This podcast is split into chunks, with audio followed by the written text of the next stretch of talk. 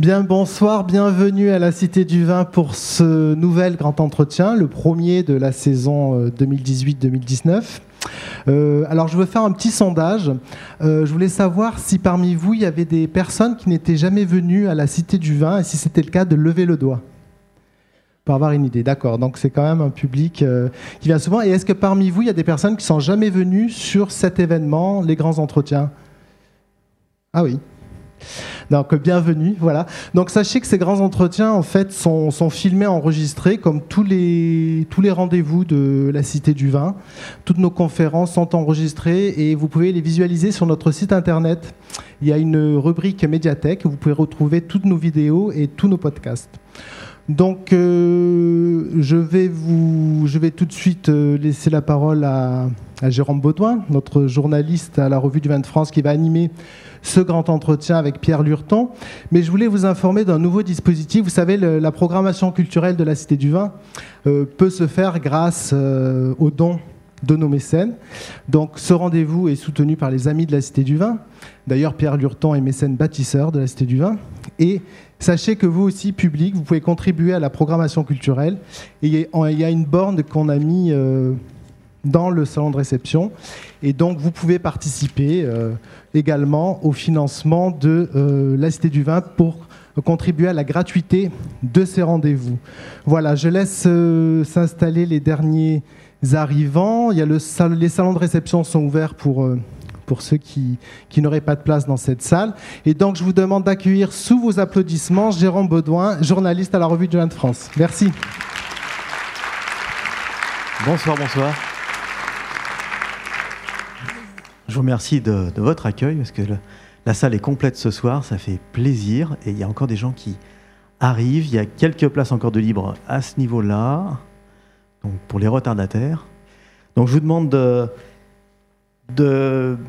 d'accueillir ce soir un homme à la tête non pas d'un seul premier cru classé, mais de deux crus mythiques du Bordelais, Château Yquem et Château Cheval Blanc. C'est un fin diplomate avec beaucoup d'humour, vous pourrez le voir. Il est considéré par certains de ses cousins comme le meilleur d'entre eux. Il va nous parler ce soir de sa vision des vins de Bordeaux, de la mondialisation, de sa famille aussi, et bien sûr des châteaux Cheval Blanc et Iquem.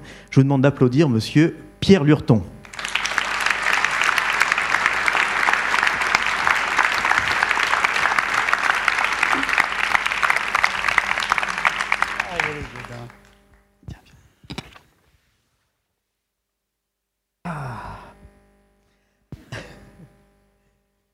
Pas mal là. Hein. Bien, oui. Non, on pas Il y a du public ou Oui, mais on va les oublier vite. Avant d'entrer dans le vif du sujet, euh, j'aimerais que l'on retrace un peu le parcours de Pierre Lurton au sein de la galaxie Lurton et savoir déjà comment les Lurtons sont arrivés dans le vin. Ah, j'espère que vous avez le temps. Parce que je lisais un livre euh, il n'y a pas longtemps d'un ami qui me disait euh, secouer un buisson à Bordeaux, il sort un lurton. Donc ça commence comme ça. Donc euh, j'ai eu la chance de naître dans une famille formidable. Et je dirais que faire du vin, pour moi, c'est dans les gènes, c'est dans le sang, c'est la génétique. Il faut remonter à, à mon arrière-grand-père Récapé, donc on n'est pas chez les Lurtons, qui était distillateur à Branne. Dans l'entre-deux-mer. Branne, dans l'entre-deux-mer. Il avait, d'ailleurs, euh, on a retrouvé des, vieilles étiquettes euh, euh, de mon, de mon arrière-grand-père, avec des vermouths, avec des, des jeans, qui, sont, qui sont superbes, d'ailleurs. Un jour, il faudra que je te montre ça, Jérôme. Et donc, euh, le grand-père Écapé euh, avait un fils, André, et une fille, Denise. André était destiné à reprendre, je dirais, la galaxie des propriétés de la famille Récapé, qui est installée depuis le fin du 19e siècle dans la région de Grésillac. Mhm. Et puis, bon, euh, il était ingénieur agronome et malheureusement, il est mort à la guerre de 14-18. Donc, Denise Récapé a épousé un lurton, et c'est là qu'arrivent les lurtons. Donc, euh, et Denise Récapé euh, et François Lurton ont eu, alors, euh, dans la collection des Lurton, André l'aîné, le patriarche, le parrain de la famille, tout le monde le connaît, très influencé par André d'ailleurs. Puis Lucien, oui. Lucien, qui lui aussi plus discret, mais qui a quand même développé pas mal d'affaires. La tante Monette qu'on oublie toujours, Simone. Bonne. Et puis, et puis papa, le plus jeune, Dominique. Dominique. Donc voilà. Et les trois frères Lurton ont eu euh, 25 enfants à peu près, on, on fait grosso modo. ça. Et puis, euh, et puis on crée à peu près 25 propriétés. Donc euh, il faut se retrouver dans cette galaxie Lurton. Donc moi, je, je suis le fils aîné de Dominique, le plus jeune. Il y a Marc, il y a Thomas et Jérémy. Mais après, du côté d'André, euh, il y en a 7. Et du côté de Lucien, il y en a Ouais. 11. Et toute cette fratrie euh, s'entend très bien. Parce que nous, quand on, je me rappelais euh, le dimanche, on partait de l'entre-deux-mer, on allait voir l'oncle Lucien, on traversait Bordeaux. On a, arrêté dans une pâtisserie chercher quelques gâteaux, nombreux parce qu'il y avait quand même du monde. Et puis on allait, et on avait la chance de goûter un peu de brin de Cantenac. Puis on allait voir le André ailleurs. On avait la chance de goûter un peu de la Louvière. Voilà comment j'ai commencé ma formation à dose homéopathique hein, quand même parce qu'on était jeunes. Et comment on passe de l'entre-deux-mer, pour vous, à Clos-Fourtet, euh, qui est votre premier poste quelque part C'est une propriété de la famille, celle-ci. Excusez-moi de vous avoir tutoyé, Monsieur Jérôme. Ah mais... On est sur scène. Oui, je continue à vous vous voyez alors. On peut se tutoyer, mais... euh, ouais, mais on se connaît depuis quelques années quand même. hein. donc... euh, Bon. Donc, Clos-Fourté. Ah, Clos-Fourté, c'est, c'est, je dirais, euh, une affaire compliquée. Euh, mon arrière-grand-père euh, était propriétaire d'une grosse société avec la famille Ginesté, d'autres, dans laquelle il y avait euh, Château Margaux, Bran Cantenac et d'autres crus. Et en 1948, mon grand-père Lurton décide de, de- Il voulait une propriété près de Grésillac. Ginesté était propriétaire de Cloforté et de Petit Village et de 50% de part de Château Margaux avec mon grand-père. Et ils ont échangé les 50% de Margaux avec Cloforté. Bon, c'est pas la meilleure affaire du siècle. c'est hein. des choses qui arrivent. Donc les choses sont arrivées comme ça. Et Clefourté, mon grand-père l'a gardé puisque la, Galicie des propriétés ont été redistribuées. Enfin, Galaxy, ils n'avaient pas énormément quand même parce que c'est eux qui se sont beaucoup développés, mes oncles et pères. Mais euh, Clefourté était resté euh, François Lurton. Et quand il est mort en 73, c'est devenu l'indivision Lurton. Et moi, j'arrive en 80, j'avais commencé à faire des études de médecine. Donc je me passionnais par la médecine. Je fais un stage à Cloforté et je me suis dit le French Paradox pourrait aussi soigner. Donc c'est là que je m'installe à Cloforté. C'est un drôle de virage. mais La médecine amène toujours au vin, quelque part. Oui, tout à fait. hein. Beaucoup de copains qui sont médecins me disent que finalement c'est pas un si mauvais virage que j'ai pris ce jour-là.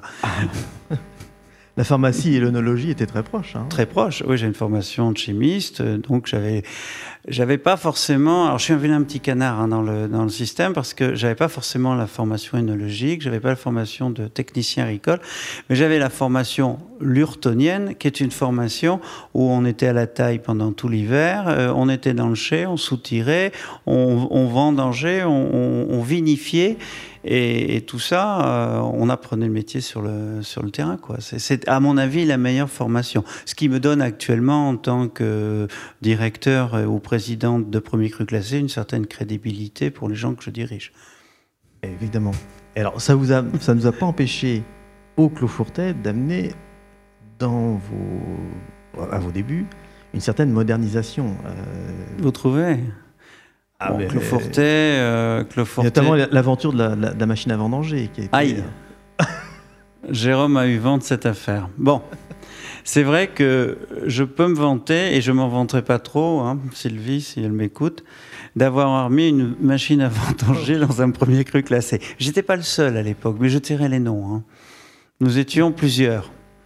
Et je me rappellerai toujours, euh, puisque je travaillais quand même, j'ai eu cette chance à Cloforté, travailler avec Émile Pénaud. Donc, euh, j'avais pas la formation universitaire, mais j'avais l'universitaire sur place. J'ai ce jour-là, on vendangeait la machine à vendanger et Pascal Ribeiro-Gaillon, aussi euh, grand, grand, grand, énologue et homme de terrain, venait voir à Cloforté ce qui se passait. Et il voit un tombereau qui arrive et il met la tête par-dessus le tombereau. Il me dit Dites donc, Jeanne Lurton, qu'est-ce qu'on fait ici? Du vin ou de l'ensilage? Alors je regarde, effectivement, la machine avait son extracteur de feuilles qui n'était pas très net, qui fait que c'était un peu feuillu, c'est vrai. Et non, nous l'avons arrêté. Nous avons fait le millésime 2005, qui d'ailleurs était superbe. Mais je ne recommande pas à personne de remettre une machine à vendanger dans un premier cru classé. Non, 85. 85. Je veux me rajeunir, c'est pour ça. C'était hier. C'était hier. À dire ça. Donc j'ai fait 10 ans avec André, Lucien, et Dominique, mon père. Je me rappellerai toujours, ici on, peut être anecdotique. Hein, Alors, je me rappelle toujours André Lurton arrivé à, à Cloforté, il me disait Bon, on est dans un premier cru classé, je trouve que c'est pas très propre là. Il allait arracher deux ou trois herbes et tout. Je lui disais oui mon adjudant. Et, puis après je voyais arriver Lucien l'après-midi qui me dit tu veux que je te dise quelque chose? Mais je trouve que c'est vraiment net ici. Hein. J'attendais plus que mon père pour trouver à peu près une situation intermédiaire dans cette affaire. vous savez, quand on travaille pour une famille, c'est formidable, hein, parce que moi j'ai tout appris avec André Lurton, qui, est un homme remarquable et qui m'a beaucoup influencé dans, ce que je fais et, dans, ma façon d'aborder le vin. Mon père aussi, et Lucien Lurton, qui est un viticulteur merveilleux. Donc pour moi, j'avais le, le, creuset d'une formation absolument incroyable. À 10 ans avec les trois frères Lurton, comme vous avez dit, mon cher, ça vous donne aussi euh, une certaine idée de la diplomatie familiale. Exactement. Oui, c'est vrai. Et il faut composer avec euh, oui. les membres de sa propre famille. Oui, c'est vrai. Pas on reste toujours le neveu, on reste toujours le, le, le, fils. Enfin, dans la hiérarchie, c'est très difficile de, de monter souvent. Hein. Mais euh, quand on est avec un, avec un oncle, enfin des oncles, un père qui vous supervise, comment on arrive à, poser sa patte à, Clofourtet ou comment on arrive à comprendre le style Clofourtet quand on est un jeune. Euh, Écoutez, c'est une chance incroyable. Commencer à Clofourtet, en plus c'était une indivision, personne ne s'en occupait, il s'en occupait, mais pas vraiment. Donc se retrouver à 23 ans sur ce terroir magnifique de Saint-Émilion avec la ville qui s'ouvrait devant, euh, évidemment, ça a été mon entrée dans le monde des premiers crus classés et ma découverte des grands terroirs, ma découverte de la grande viticulture. Mais à cette époque-là, euh, bon, il y, a, y a 37 ans, hein, ça passe. Et à 37 ans, les choses étaient totalement différentes. Le panorama était différent. Euh, c'était très familial. C'était un village. C'était un euh, village. On pouvait aller chez le boulanger, on allait chez le boucher, on allait chez le charcutier. Tout ça, ça a été remplacé par des magasins de vin et autres. Mais je dis rien. Cette, cette ville de Saint-Émilion est belle. Elle a été conservée dans son, dans son état médiéval. On y a mis les moyens et surtout, on ne l'a pas travesti, euh, je dirais, de, de, de mauvaises choses. Il y avait aussi quelque chose qui peut-être se perd aujourd'hui, c'est-à-dire qu'il y avait une espèce de solidarité entre les propriétaires. On se Oui, alors on partait en voyage en famille. Il y avait euh, Madame Dubois-Chalon, euh, bien sûr. Il y avait euh, la famille Fournier. Il y avait Thierry Manoncourt. bon, il, y avait la famille Valette. il y avait Léo de Mallet. Enfin, tout le monde, ce moment partait en voyage et c'était très, très, très sympa, très convivial, très familial finalement. Hein. Bon, je ne veux pas dire que les choses soient dramatiques maintenant. Hein. Les choses ont un peu changé, mais là, depuis depuis 37 euh, ans, je dirais, il y a eu beaucoup de changements dans toutes ces propriétés. Mais il y a des propriétés qui ont gardé leur caractère familial et qui continuent euh, sur cette lancée. Puis il y a des propriétés qui qui sont à la main d'investisseurs qui ont su aussi intelligemment garder le caractère familial de ces propriétés. Et alors, comment passez-vous Qu'est-ce qui vous arrive pour que vous passiez de Clofourtet à Cheval Blanc en 91 parce que... Alors, une chance incroyable, ça arrive une fois tous les 100 ans, donc il faut la prendre. Hein. Euh, Jacques Hébrard, euh, donc, euh, que je croyais le propriétaire de tout, tout Cheval Blanc à l'époque, qui était notre premier Jura, notre président de syndicat viticole, grand maître de la commanderie, enfin, il, était grand lui-même. et Jacques Hébrard, Jacques Hébrard prenait sa retraite. Et j'apprends ça. Et donc, je, me dis, tiens, euh, pourquoi je postulerais pas au poste de directeur général de, Cheval Blanc? Donc je téléphone, et puis j'ai donc trois charmantes dames qui me disent euh, euh, de venir. J'arrive. Elles me disent Vous venez boire une tasse de thé, Pierre? Non, non, je viens pas boire une tasse de thé, je viens parce que je suis intéressé par le job de manager. Ah bon? Euh, Vous avez des problèmes avec votre famille? Non, non, j'ai pas de problème. j'ai pas de problème avec ma famille, mais bon, et puis la première me dit, tout le monde connaît l'histoire, hein. euh, la première me dit, euh, ah mon petit Pierre, euh, c'est bien, mais vous êtes bien jeune, vous avez 32 ans, vous vous rendez compte, cheval blanc, ozone, Pétrus, on est vraiment dans le monde des grands là. Hein. Et, je leur dis, oui, j'ai 10 ans d'expérience avec ma famille. Et puis la deuxième me dit, ah non, alors vous appelez Lurton. Vous vous rendez compte? Votre famille a plein de châteaux à Bordeaux. On va croire que Cheval Blanc a été racheté par la famille Lurton. Enfin, le casting était pas très bon là. Hein. Et donc, et la troisième qui avait de l'humour dit éventuellement, peut-être prendre le nom de votre maman. Alors j'ai dit oui, mais ça va pas nous arranger. Pourquoi? Maman s'appelle Lafitte. Bon, on préfère encore Lurton, elle me fait. Hein. On s'est retrouvés, on était 50 candidats, on s'est retrouvés 25, on s'est retrouvés 10, on s'est retrouvés 4. J'ai fait un grand oral avec toute la famille, je me rappelle, c'était assez extraordinaire. Pour Colossac, parce Les Fours Colossac qui, qui, ont fondé cette propriété en 1832 et qui en ont fait une, propriété magnifique. Et puis un jour, j'ai reçu une feuille en disant Vous êtes notre nouveau directeur général. Et là, euh, et là, je me suis rendu compte que avais-je atteint mon niveau d'incompétence en vertu d'un principe qu'on connaît bien et, là, je téléphone et je leur dis Vous êtes sûr d'avoir pris le bon candidat Elles m'ont dit oui. Puis voilà, mon aventure à Cheval Blanc a commencé en 1991 sur un millésime dramatique ah oui. où il y avait eu la gelée 91 et nous n'avons produit que du petit cheval et pas de cheval blanc. Je me rappelle l'année 92 très pluvieuse, l'année 93 très plutôt orageuse, et, l'année 94. où on a commencé. Je me disais, est-ce qu'on fait des grands vins dans cette maison? Et alors, ce jour-là, il y a une chose importante, c'est quand même j'ai prévenu ma famille quand j'étais engagé. J'aurais dit, je vous quitte. Ils m'ont demandé pourquoi faire? J'ai dit parce que je rentre à Cheval Blanc. À ce moment-là, André Lurton, lequel? J'ai dit écoute André, je dis Cheval Blanc à Saint-Émilion. Il me dit c'est bien. Il me dit une phrase extraordinaire que je garderai toujours dans ma vie. Il me dit mon drôle, parce qu'on dit mon drôle. Hein, mon drôle. Il me dit tu sais, le terroir est tellement bon, est tellement beau, est tellement extraordinaire que même si tu fais des conneries, tu fais des grands vins.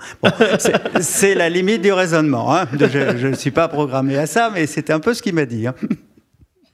Il a toujours le mot d'encouragement. Euh, c'est très très bien. Il est très optimiste. Euh. Ah oui, il était bien. Il rentrait dans le chai, il disait Mon drôle, tu te débrouilles aussi bien qu'un morpion dans un pot de coltard. Ça veut dire que ça ne devait pas marcher vraiment, parce que j'imaginais l'animal euh, dans le coltard. Donc, euh, mais avec un homme comme ça, moi j'ai progressé de façon incroyable. Vous ne deviez pas être si mauvais que ça, puisque Bernard Arnault, quand il rachète en 98 Cheval Blanc, il vous garde. Donc c'est que ça devait aller. Oui,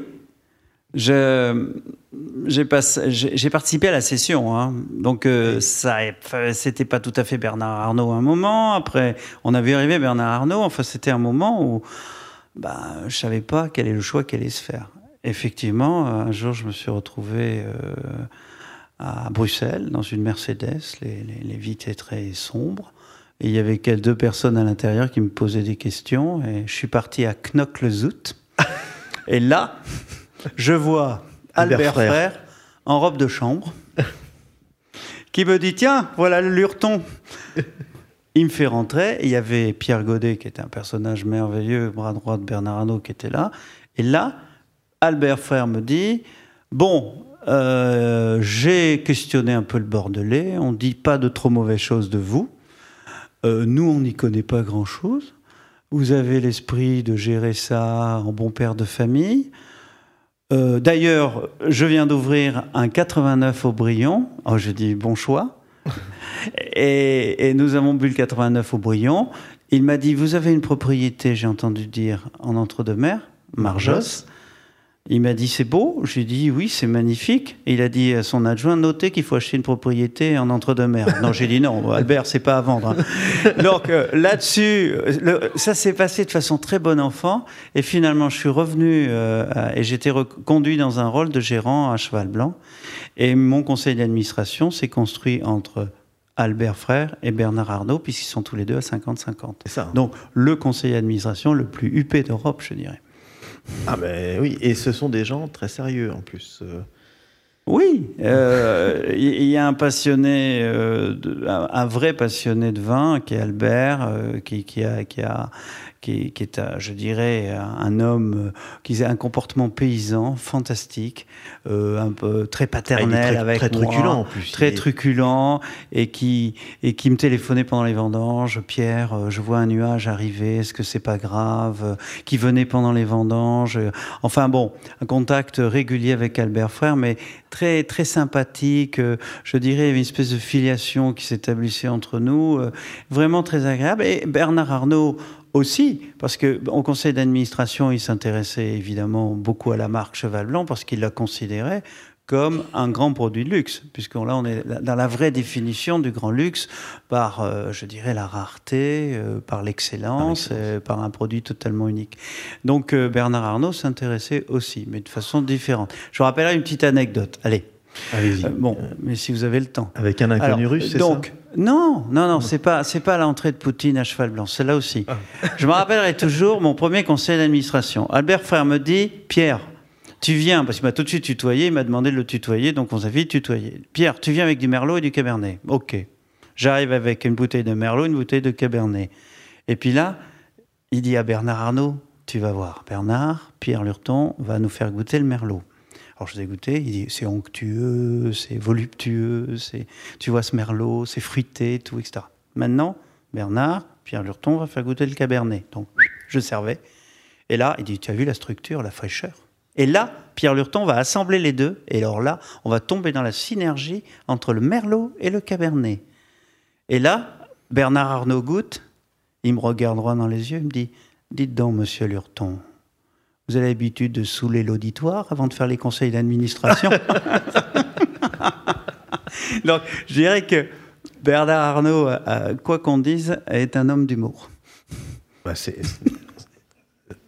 Moi, j'ai une autre. Enfin, vous m'en avez raconté une autre euh, Ah oui anecdote qui, est, Oui, alors qui montre quand même qu'il a, une aisance. euh, il a cet humour pince sans rire et, et une aisance même auprès des plus grands, des Bah, plus puissants, qui- qu'on redoute. même. Nous avons eu la chance en 2003 de recevoir le président Poutine. J'appelle quand même mes actionnaires pour leur dire le président Poutine vient à cheval blanc. Bernard Albert arrive sous la marquise de cheval blanc, parce qu'il y a une marquise. D'ailleurs, j'ai sauvé la marquise. hein. Oui. Parce qu'un jour, Albert Frère me regarde et me dit C'est quoi cette marquise? C'est pas très beau. Il faut la démolir. Je lui dis On n'a jamais vu un baron démolir une marquise. Il me dit bon, on sauve la marquise. L'humour peut sauver aussi les choses, hein, c'est important. Arrive Poutine, on va dans le chai, Bernard Arnault, Albert Frère, les apparatchiks autour. Et puis là, euh, je commençais à parler, puis Albert Frère trouvait que je prenais un peu quand même euh, la superbe dans cette affaire. Il dit Président Poutine, vous connaissez M. Bernard Arnault, le plus grand propriétaire des plus grandes marques de champagne du monde? Alors je vois Poutine qui fait Ah, hein, Très bien, M. Arnault. Incline. Puis je vois à ce moment-là, il s'incline. Je vois Bernard Arnault qui répond, qui dit Président Poutine, vous connaissez Albert Frère Le plus grand consommateur de champagne du monde. Là, Là, Albert Frère. Là, Albert Frère, oui. Rit jaune quand même. Oui, il rit mais, mais bon, a- je trouve que c'était c'est extraordinaire. On a le président Poutine, on a deux, deux chefs d'indu- d'in- d'industrie fantastiques, et là, et puis là, l'humour au milieu, euh, une répartie. Moi, moi c'est des moments de vie absolument Est-ce que incroyables. Poutine a souri? J'en parlerai jamais, hein. on publiera jamais ce genre de choses. Non, puis on est entre nous là. Non, on est entre nous, et je vous- il faut Est-ce que le Poutine a souri? Poutine a souri. Ah, Et moi, ce que je trouvais extraordinaire, et là je me mets en avant, excusez-moi du peu, mais moi je me mettais toujours en arrière pour pas être en photo, parce que je me voyais pas en first de couverture sur match. Et donc, euh, tout seul, et avec Poutine. Donc, je, je vois repartir Poutine dans sa voiture, salué par Albert Frère Bernard Arnault, Il rentre dans la voiture blindée et tout.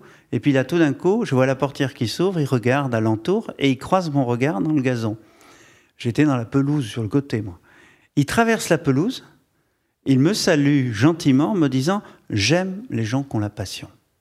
Merci, monsieur Lurton. Si un jour vous venez chez nous, ça serait bon que vous voyez nos bons terroirs. Euh, nous avons des bons terroirs et nous faisons des bons vins.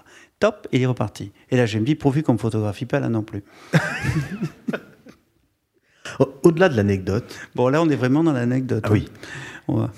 Comment. Euh, parce qu'il faut des talents de diplomate pour. Euh, parce que là, on, rit sur l'arrivée de Poutine, on rit sur le, vin et la, convivialité des, deux actionnaires, mais il y a des moments où c'est plus difficile, notamment quand les primeurs sortent, il y a la pression, les actionnaires euh, vous demandent de monter les prix toujours plus haut. comment ça se passe pour arriver à, à dialoguer et imposer ses choix à des gens qui sont quand même des l'élite des hommes d'affaires. Ça a intéressé certaines personnes de la salle. Eh oui, je pense qu'il y a des curieux. Parce que toute ma stratégie va être euh, mise à sac là. Hein. non. Donc, la, la, prise de position du prix était toujours compliquée, mais complexe, mais euh, ça aboutissait certes, souvent, je dirais, à, la vérité du marché. C'est parce que, en fait, la, vérité du marché est, le plus important. Mais avant d'arriver à la vérité du marché, il y avait un parcours un peu compliqué. Même anecdotiquement, un jour, on, on sortait toujours avec Alain, qui est peut-être dans la salle, avec Alain Vautier, dans un prix un peu identique aux zones et cheval blanc, voilà. Et puis, euh, et puis. Euh, euh, après, j'avais positionné, j'avais positionné ce cheval blanc en rive droite, un peu dans un système planétaire, euh, dans un système d'énergie. C'était très présomptueux hein, de ma part, un peu au-dessus, euh, parce qu'il fait un peu moins de vin, c'est ça. Et bon, et donc on était un petit peu plus cher. Bon, voilà. Et puis un jour, Albert me dit, mais pourquoi on ne serait pas au-dessus d'ozone? Alors à ce moment-là, je lui dis, Albert, au-dessus de la couche d'ozone, on se risque au rayonnement. Et là, il me dit, mais il se fout de ma gueule. Hein. Donc, je reviens sérieux sur la position des prix, mais c'est vrai que euh, c'était une conversation engagée entre Albert Fer et Bernard Arnault. Albert euh, était poussé un petit peu, Bernard Arnault tout à fait conscient du marché, savoir qu'on ne pouvait pas dépasser certaines limites, parce que l'intérêt d'un bon prix, c'est qu'il prenne de la valeur dans le temps. Exactement. Et que tout le monde s'y retrouve. C'est la problématique du mauvais prix, c'est l'intérêt du primeur. Par définition, si vous achetez en primeur et que vous retrouvez le prix identique, euh, ça peut d'intérêt. Donc, euh, à un moment donné, c'est l'intérêt de pouvoir en racheter l'année d'après. Donc, Bernard Arnault comprenait bien cette euh, technique-là. Et Albert Frère aussi, et généralement, c'était un peu à l'arraché, on sortait le bon prix. Mais c'était très bon enfant et ça, se passait bien, mais c'était un moment où, je devais bien expliquer la situation. Ce sont des gens extrêmement intelligents qui comprennent très vite, mais il fallait que je sois très clair dans mon explication et que je sois très convaincant dans, ce, dans cette détermination du prix. Donc il fallait bien expliquer le marché, la position de cheval blanc. Et donc, de là, il y avait la clarté du prix. Très bien. Alors, en 2004, Bernard Arnault rachète Ikem. Oui. C'est une autre aventure. Alors, il n'achète pas en 2004, il achète déjà en 98-99. il achète départ. Voilà. Et Alexandre de Lursalus, qui, qui, a, fait un entretien ici, je pense, et fait partie des hommes qui aussi ont beaucoup influencé euh, ma vie. Et Alexandre de Lursalus a géré pendant jusqu'en 2004. Et il a géré bien avant, puisque lui et sa famille, euh, bon, ont su maintenir l'excellence dans le temps et de faire de ce cru quelque chose d'absolument exceptionnel. Donc en 2004, j'étais dans un conseil d'administration, Bernard Arnault me demande de le suivre et il me dit, est-ce que Monsieur Lurton, il vous reste du temps pour gérer IKEM Je dis, Monsieur Arnault, il restera toujours du temps pour gérer IKEM. Donc je me retrouve dans une position un petit peu unique, mais euh, pas forcément très confortable parce que euh, d'un côté, ben, d'un côté, on, fait un petit peu de pourriture noble, et de l'autre côté, on, en, fait moins, quoi. on, s'en amuse moins. Donc, euh, dans une situation où j'avais une idée, j'avais une petite idée, je l'avoue, euh, plutôt des Barsac, des Sauternes, puisque ma famille et ma cousine Bérénice, propriétaire de Climens, on avait une petite idée, mais je n'avais jamais fait vraiment de, de. Bon, ce qui, je vous dirais que l'intérêt était d'écouter une équipe merveilleuse qui est là, en place.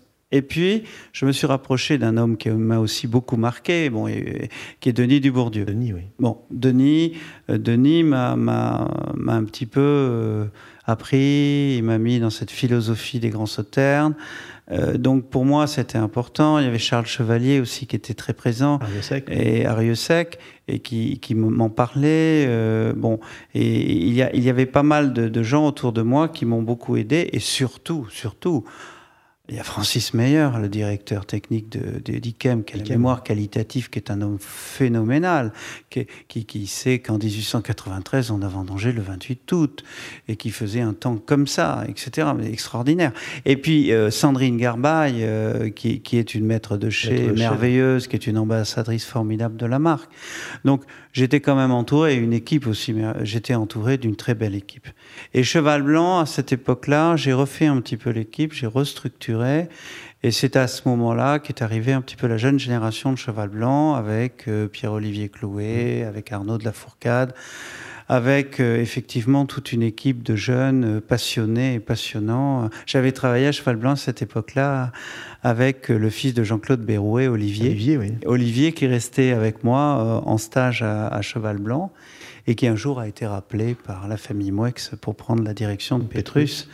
Voilà, lui aussi avait une belle génétique grâce à Jean-Claude Berrouet, grand personnage et, grand narrateur de, du monde du vin et fait partie aussi des personnages. J'étais finalement sur mon berceau, autour de mon berceau, il y avait cette famille Lurton, il y avait Émile Pénaud qui venait faire les interventions à, directement à Clofourtet.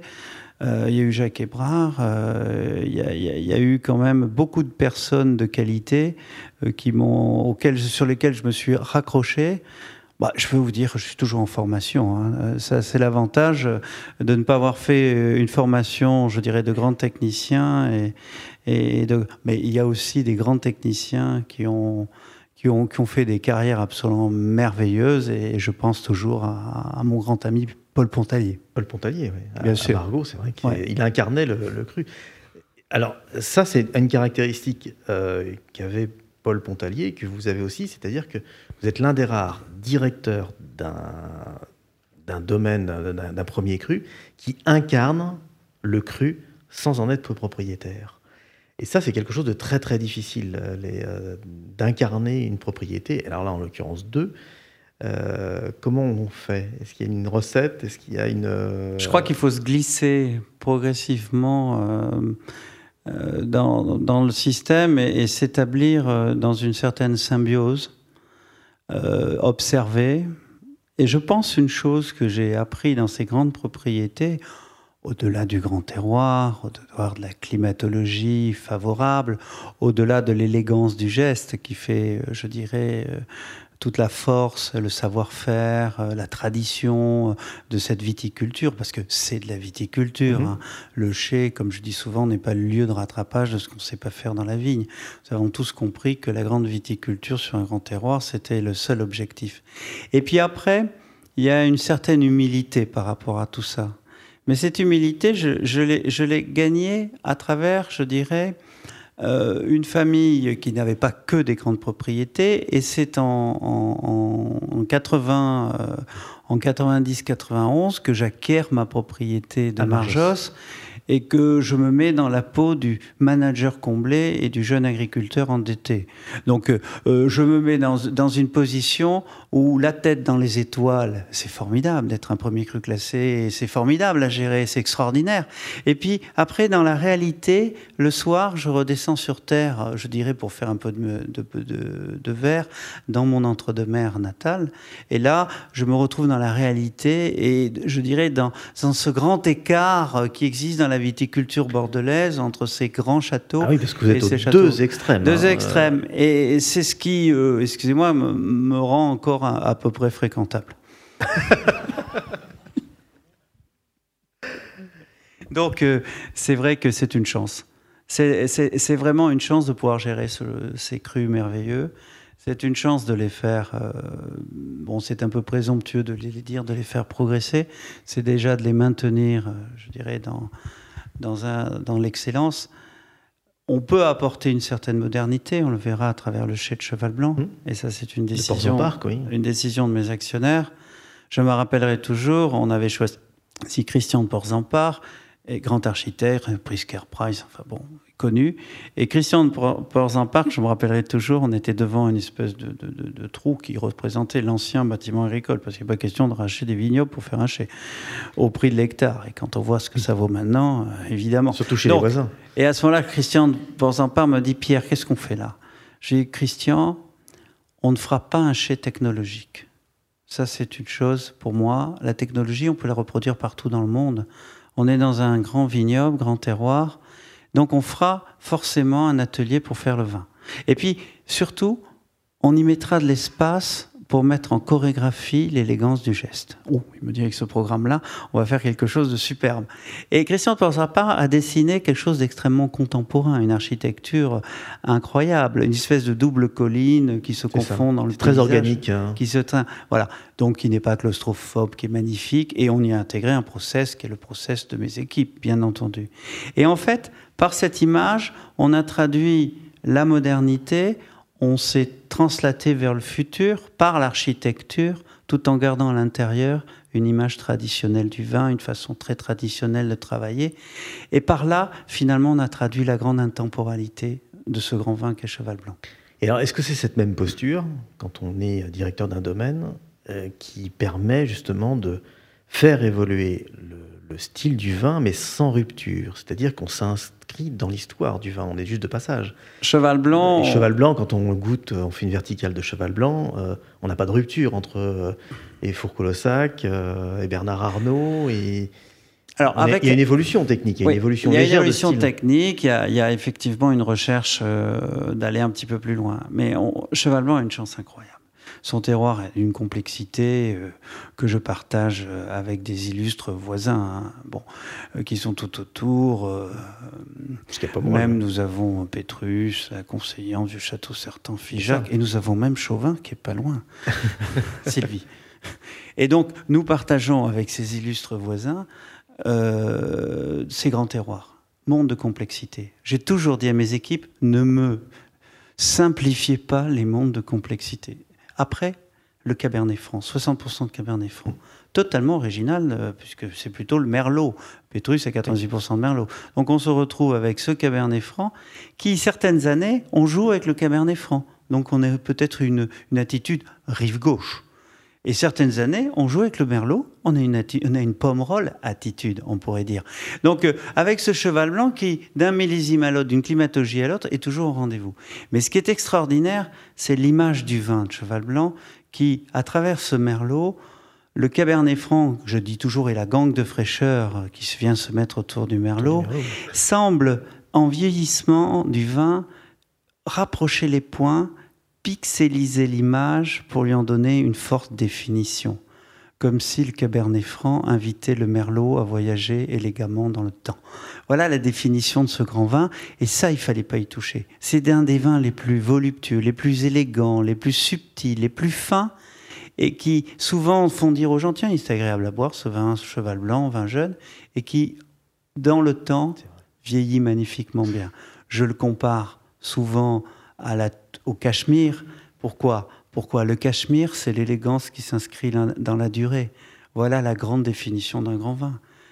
Un grand vin a une potentialité qui est induite par son terroir, par ses hommes, par, par le lieu, mais surtout c'est une qualité qui ressort dans le temps et qui le magnifie. Et même vous, euh, vous disiez, j'ai failli vous tutoyer, pardon. Euh, franchement, je prends des libertés, cher homme.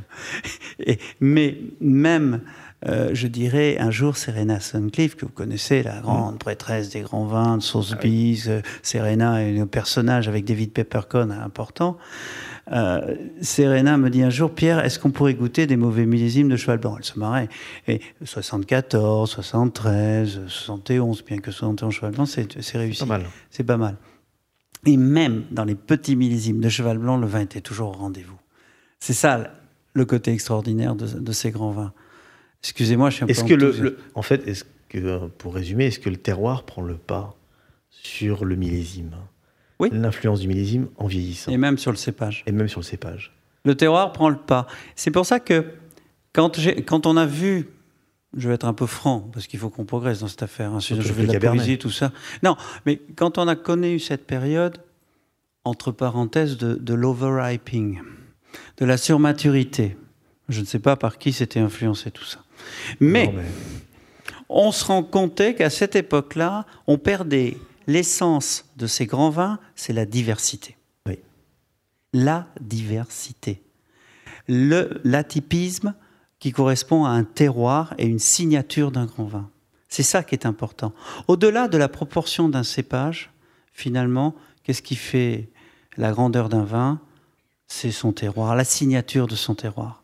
Et à partir du moment où on ramasse des merlots juste al dente, hein, c'est un peu euh, donc juste mûr mais pas trop mûr. À partir du moment où on va chercher des cabernets un petit peu plus un peu plus loin, euh, à partir du moment où on respecte cet équilibre qui nous est donné par la nature, parce que en ce moment on, est- on est verni quand même. Il fait beau, Très beau millésime. il fait la- euh, pendant la nuit, il fait frais, donc on maintient les, les- les fruits au frais. Tout ça est parfait. La maturité est, est lente. Je dirais une chose la maturité, c'est notre métier. La course à la maturité, ce qui fait la grandeur, pas que des vins de Mais Bordeaux, pas la surmaturité. mais pas la surmaturité, pas que les vins de Bordeaux, Bourgogne, évidemment, et, et dans d'autres régions dans le monde, c'est la lenteur de maturité. Quand un, un- un tanin prend le temps d'une certaine lenteur, comme la maturité serait froide, à partir de là, on commence à avoir des tanins subtils, élégants, raffinés. À partir du moment où on a une accélération de la maturité, en espèce de, de, de, tanins accélérés qui créent des tanins un peu plus rustiques. Et après, je verrai dans ma vie, j'ai beaucoup, évidemment, j'ai fait du vin en Argentine, vous savez mon histoire là. On a joué sur l'altitude en Argentine pour aller chercher la fraîcheur. Ça, on y reviendra après, mais Bon, c'est vrai que oui, je vais un petit peu loin. oui. Mais, euh, On s'est pas vu avant, c'est pour ça.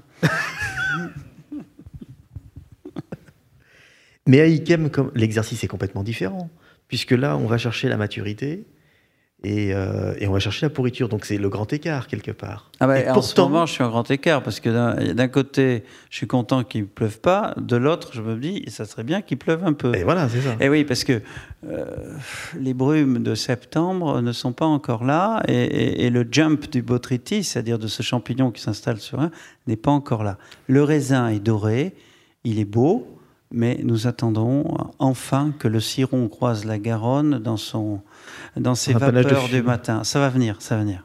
Ben, On a des, les, les millésimes tardifs, 37, vous pouvez me croire sur parole, 67, sont des millésimes très tardifs, ils sont pourtant absolument phénoménaux. Est-ce qu'on peut faire un Ikem passerier et non pas botrytisé Alors, bonne question. Et, euh, On peut effectivement utiliser une partie des raisins passeriers. Pourquoi? Parce que la concentration par le botrytis n'est pas forcément la plus fraîche. Mhm. Donc là, le passerillage dans les années chaudes, il est intéressant de ramasser, on en parlait avec Francis, je vous donne tous les secrets de la recette de cuisine, mais il était intéressant de ramasser quelques raisins passeriers de façon à maintenir des jus fruités avec une certaine acidité qu'on assemblera par la suite avec les, vins botry- avec les raisins botrytisés. Et ça, est-ce que c'est l'évolution de style que vous avez amené à Ikem à votre arrivée après l'épisode, enfin la période d'Ursalus? Je, je pense que il y a, il y a toujours eu à Ikem des millésimes merveilleux à travers l'histoire. Il y a eu des périodes un peu plus compliquées, il y a des périodes qui ont été plus pures, des, des périodes qui étaient plus impures. Et des Je pense que la, plus grand, la grandeur d'Ikem, bon, on en parlera tout à l'heure, c'est la pureté de son vin. La pureté du vin, c'est l'art, je dirais, à une, une petite équipe de 160 vendangeurs répartis dans l'espace, de savoir vendanger les meilleurs grains botrytisés, pas forcément de pourriture grise. Donc là, il y a une certaine précision du geste qui est essentielle dans l'intelligence des, vendangeurs. À partir du moment où le vin est clean, à partir du moment où il est brillant, il n'y a plus de problème de vinification, il n'y a plus de problème d'aller rajouter trop de soufre. Les choses se passent naturellement, le diamant est brillant, il brille de mille éclats, et la vinification se fait pas forcément de façon très simple, mais elle se fait de façon... Et la pureté d'un sauterne, évidemment, c'est merveilleux. On joue pas forcément sur la sucrosité, parce que ça c'est le danger d'un sauterne. Il faut savoir que sur une récolte d'Ikem, on ne garde que la moitié de la récolte et que tous les choix se font sur les parcelles qui sont les plus fraîches, les plus fruitées, et c'est la construction de ce grand vin se fait là. Mais il y a une notion aussi de terroir. C'est vrai qu'il y, a Sauterne, il y a Barsac. Sauterne, c'est des terroirs quaternaires de rivières, des anciens lits de rivières, de groupes de graves et tout. Et Barsac, c'est plutôt un terroir euh, calcaire, tertiaire, sédimentation coquillée de l'Oligocène inférieur. Vous me suivez Donc, à ce moment-là, euh, ces, ces calcaires amènent aussi une certaine légèreté, une certaine fraîcheur. C'est la même chose que le plateau calcaire de Saint-Émilion. Hein. Autour du plateau calcaire Saint-Émilion, ces premiers crus classés font des vins qui sont pas très colorés, qui sont très rubis, qui sont brillants, avec des tanins plus, un petit peu plus fermes. Et puis euh, le côté quaternaire euh, de Pomerol, euh, qui avec ses terroirs de rivière, d'argile, font des terroirs plus, des vins plus voluptueux, des couleurs plus foncées. Et tout. On est un peu dans la, cette même dualité de terroir et. Et à Ikem, une chance extraordinaire, c'est qu'il y a des affleurements tertiaires. Il y a des coins calcaires. Alors la précocité, la diversité, 115 hectares de vignes, la complexité font que le choix de pouvoir faire cet assemblage, et puis il y a une notion tellement importante que j'aime euh, j'aime dire, la notion du risque. J'en parle souvent. c'est important. La notion du risque. C'est-à-dire quand on joue avec le climat et quand l'homme quand l'homme maîtrise, quand l'homme connaît à l'expérience, l'élégance, et quand l'homme connaît finalement ce qu'il a à faire, il est capable de prendre des risques. Et quand l'homme prend des risques, il est capable de sublimer la matière. Ça marche ou ça marche pas. Ikem est la démonstration. Ça mmh. passe ou ça craque. Donc à un moment donné, il y a des millésimes, on a pris tous les risques, bah, on n'a pas pu les faire, et il n'y a pas de millésime dans 2012, 60, 64. Alors si vous avez des 64 d'Ikem, c'est des fakes. Hein. Euh, euh, donc, euh, donc cette notion du risque, pour moi, c'est la grandeur d'Ikem en plus de ce que je viens de dire avant, et c'est grâce finalement à l'équipe. Et cette rencontre entre ce grand terroir, cette histoire et les hommes font la grandeur d'Ikem. Très bien. Et est-ce qu'on prend les mêmes risques quand on va à l'étranger? Parce que quand on, vous êtes parti en Argentine euh, pour aller créer Cheval des Andes, et comment on apprécie les terroirs, le climat, quand on vient de Bordeaux et qu'on arrive sur une terre une terra incognita quelque part pour un, vigneron bordelais. Comment ça Là, se passe? on essaie d'un peu oublier ce qu'on sait, et puis surtout, on n'essaie pas d'être donneur de leçons. C'est-à-dire qu'on est sur le terrain, on observe. Il faut savoir que ma première rencontre s'est faite avec Roberto de la Mota, grand énologue là-bas, fils de Raoul Lamota, grand ami d'Émile Pénaud. Donc là, vous voyez le lien, déjà la famille. Et Roberto m'a fait goûter un cépage que nous avons un peu perdu à Bordeaux, qui est le Malbec. Malbec. Cépage qui, en 1855, représentait 45% de la surface. Il y a beaucoup de Malbec. Mais si vous voulez goûter de grand Malbec, il y en a à Marjos. Mais il ne faut pas qu'on parle de Marjos. Non, mais je le dis simplement. Hein il y a une belle parcelle de, Mar c'est vrai, C'est vrai, vous avez, vous avez, vous avez tout à fait raison, Jérôme. De toute façon, Marjos, c'est mon creuset, c'est mon jardin secret c'est là où je me ressource. Et je pense que dans ma gestion de premier cru classé, c'est nécessaire. Marjo, c'est nécessaire. C'est l'art de faire un, grand vin avec peu de moyens. C'est ça là qu'on peut juger la situation des hommes et la vraie situation. Donc euh, Marjos, bon évidemment, plane toujours. Et c'est un bon vin, hein, Marjos. Hein. C'est magnifique. C'est excellent. Hein, voilà. Bon. Euh, on ferme la parenthèse. On ferme la parenthèse. Mais les Malbec argentins, est-ce qu'ils les Malbec argentins, les Malbec, les Malbec argentins. Euh, moi, j'ai découvert cette dégustation de Malbec. Ils ont mal passé le phylloxéra. Euh, le greffage, ils l'ont mal supporté. Les sélections de Malbec qu'on a fait à Bordeaux n'ont pas été mmh. formidables. Il y a encore des pré-phylloxériques, on en a encore un peu. On en a un Marjos justement. On mmh. arrête de parler de Marjos. Mais c'est vrai qu'on en a. Et, donc, euh, en ce qui concerne euh, là-bas, ben, on a, j'ai écouté, j'ai goûté, on a délimité une surface qui correspond à l'estate, finalement, de Cheval des Andes. Et on a pris des vieux Malbec, je me rappelle, qui avaient plus de 60 ans, qui étaient francs de pied, et donc qui étaient éternellement reproduits sur eux-mêmes, puisqu'on reprenait une branche, on la replantait, on coupait, ça repoussait. Par marcotage. C'est comme ça, par marcotage, exactement. Et, donc, ces vieux Malbec, je savais bien qu'implanter très profondément dans le sol, parce que l'implantation racinaire, c'est fondamental, hein, mmh. c'est quelque chose d'important. On, a, on avait ce noyau-là, on a mis quelques Cabernet Sauvignon pour faire un peu le backbone du vin, et on a construit Cheval des Andes. Et là, je me suis rendu compte que de faire du vin ailleurs, ça m'a fait prendre du recul par rapport à mes premiers crus classés, par rapport à Marjos, par rapport à cette expérience que j'avais, et parfois, ça m'a appris beaucoup. En 2003, par exemple, en 2003, Cheval Blanc, on avait le stress hydrique alors le stress, c'est bien, il faut juste euh, qu'il n'y en ait pas trop. Mm. Ça concentre le, rapport matière-jus, comme disent les énologues. Mais si trop de stress, ça, bloque, la, maturité des peaux. On le sait bien. Avec un intérieur sucré, coefficient d'alcool fort, coefficient d'extractivité fort, qui amène qu'on extrait des choses qui sont parfois un peu difficiles.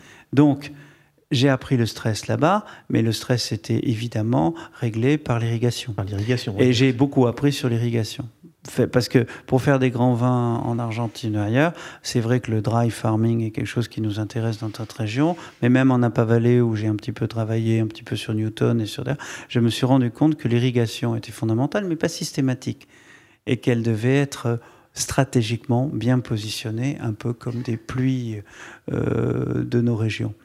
Voilà, tout ça, c'est, ça m'a beaucoup, beaucoup appris beaucoup appris et prendre du recul par rapport à ce que je faisais. Et donc en 2003, pour continuer le propos, il faisait très chaud à Cheval Blanc, comme il faisait très chaud partout. Il y avait beaucoup de gens qui avaient dit le 2003, c'est le futur 47. J'espère que des gens ne disent pas encore ça du 2018. Mais, euh, et pourquoi pas. Mais par contre, c'est, c'est, on s'est rendu compte qu'il y avait un peu de stress. Et là, on a géré le stress. Et j'avais cette expérience d'Argentine qui m'a un petit peu aidé à, Donc vous avez irrigué les lignes de Cheval Blanc? Non. on n'a pas le droit. Non, simple, non, on aurait pu profiter de l'arrosage périphérique, mais non. D'ailleurs, j'avais eu un de mes scientifiques très sympathique euh, qui me disait un jour C'est marrant, on a une pluviométrie à 4 heures du matin, toujours le nombre de millimètres parfait, régulier. La statistique était merveilleuse. Puis on s'est rendu compte, je lui ai dit qu'on était à côté d'un arroseur qui se levait régulièrement, qui faisait partie du jardin. Alors j'ai dit que la donnée scientifique n'était pas si bonne que ça.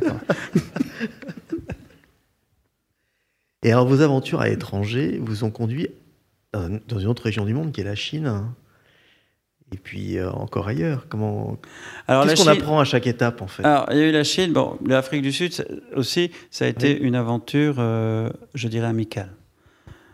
Euh, un jour, je faisais visiter un monsieur, un, Italien, et je, je, lui ai dit Cheval c'est du Cachemire. Il m'a dit Pierre, vous venez de résumer ma situation. J'ai monté des usines de Cachemire toute ma vie, et je veux faire du vin maintenant. Est-ce que vous pouvez faire du Cachemire avec du vin? Ça m'intéresse. bon. Donc, J'étais en Afrique du Sud, mais ça c'était totalement amical, c'était pas un consulting. C'est demandé, c'est devenu cet homme. Hein, il est venu à un moment où, franchement, c'était le, le, passage, je dirais en 98 où je changeais de système. Je travaillais pour un grand groupe. Il m'a beaucoup appris. Et, et donc j'ai découvert un paysage merveilleux, des, des, zones fantastiques. Et à cette époque-là, à cet endroit-là, on avait ce qu'on appelle l'influence de, des courants froids des aiguilles, mmh. un peu comme on a l'influence des courants froids qui sont au large de San Francisco. Hein, c'est ce qui fait la grandeur des, vins de la Napa Valley, c'est quand ces brouillards arrivent et finalement amènent la fraîcheur de la mer. La cool influence of the sea. Bon, mm. mon anglais est merveilleux, vous avez vu. Donc ça, ça permet. Mais tout le monde le comprend ici. Hein tout, le monde, oui, tout le monde le comprend sans complexe. Et donc, en fait, euh, on s'est rendu compte aussi que on, avait euh, ces influences, euh, je dirais. Maritimes. on va parler maintenant de la Chine. J'ai effectivement démarré un projet qui a été continué par la suite, qui s'appelait Aoyun, qui, était, mmh. qui, est, qui, est, connu.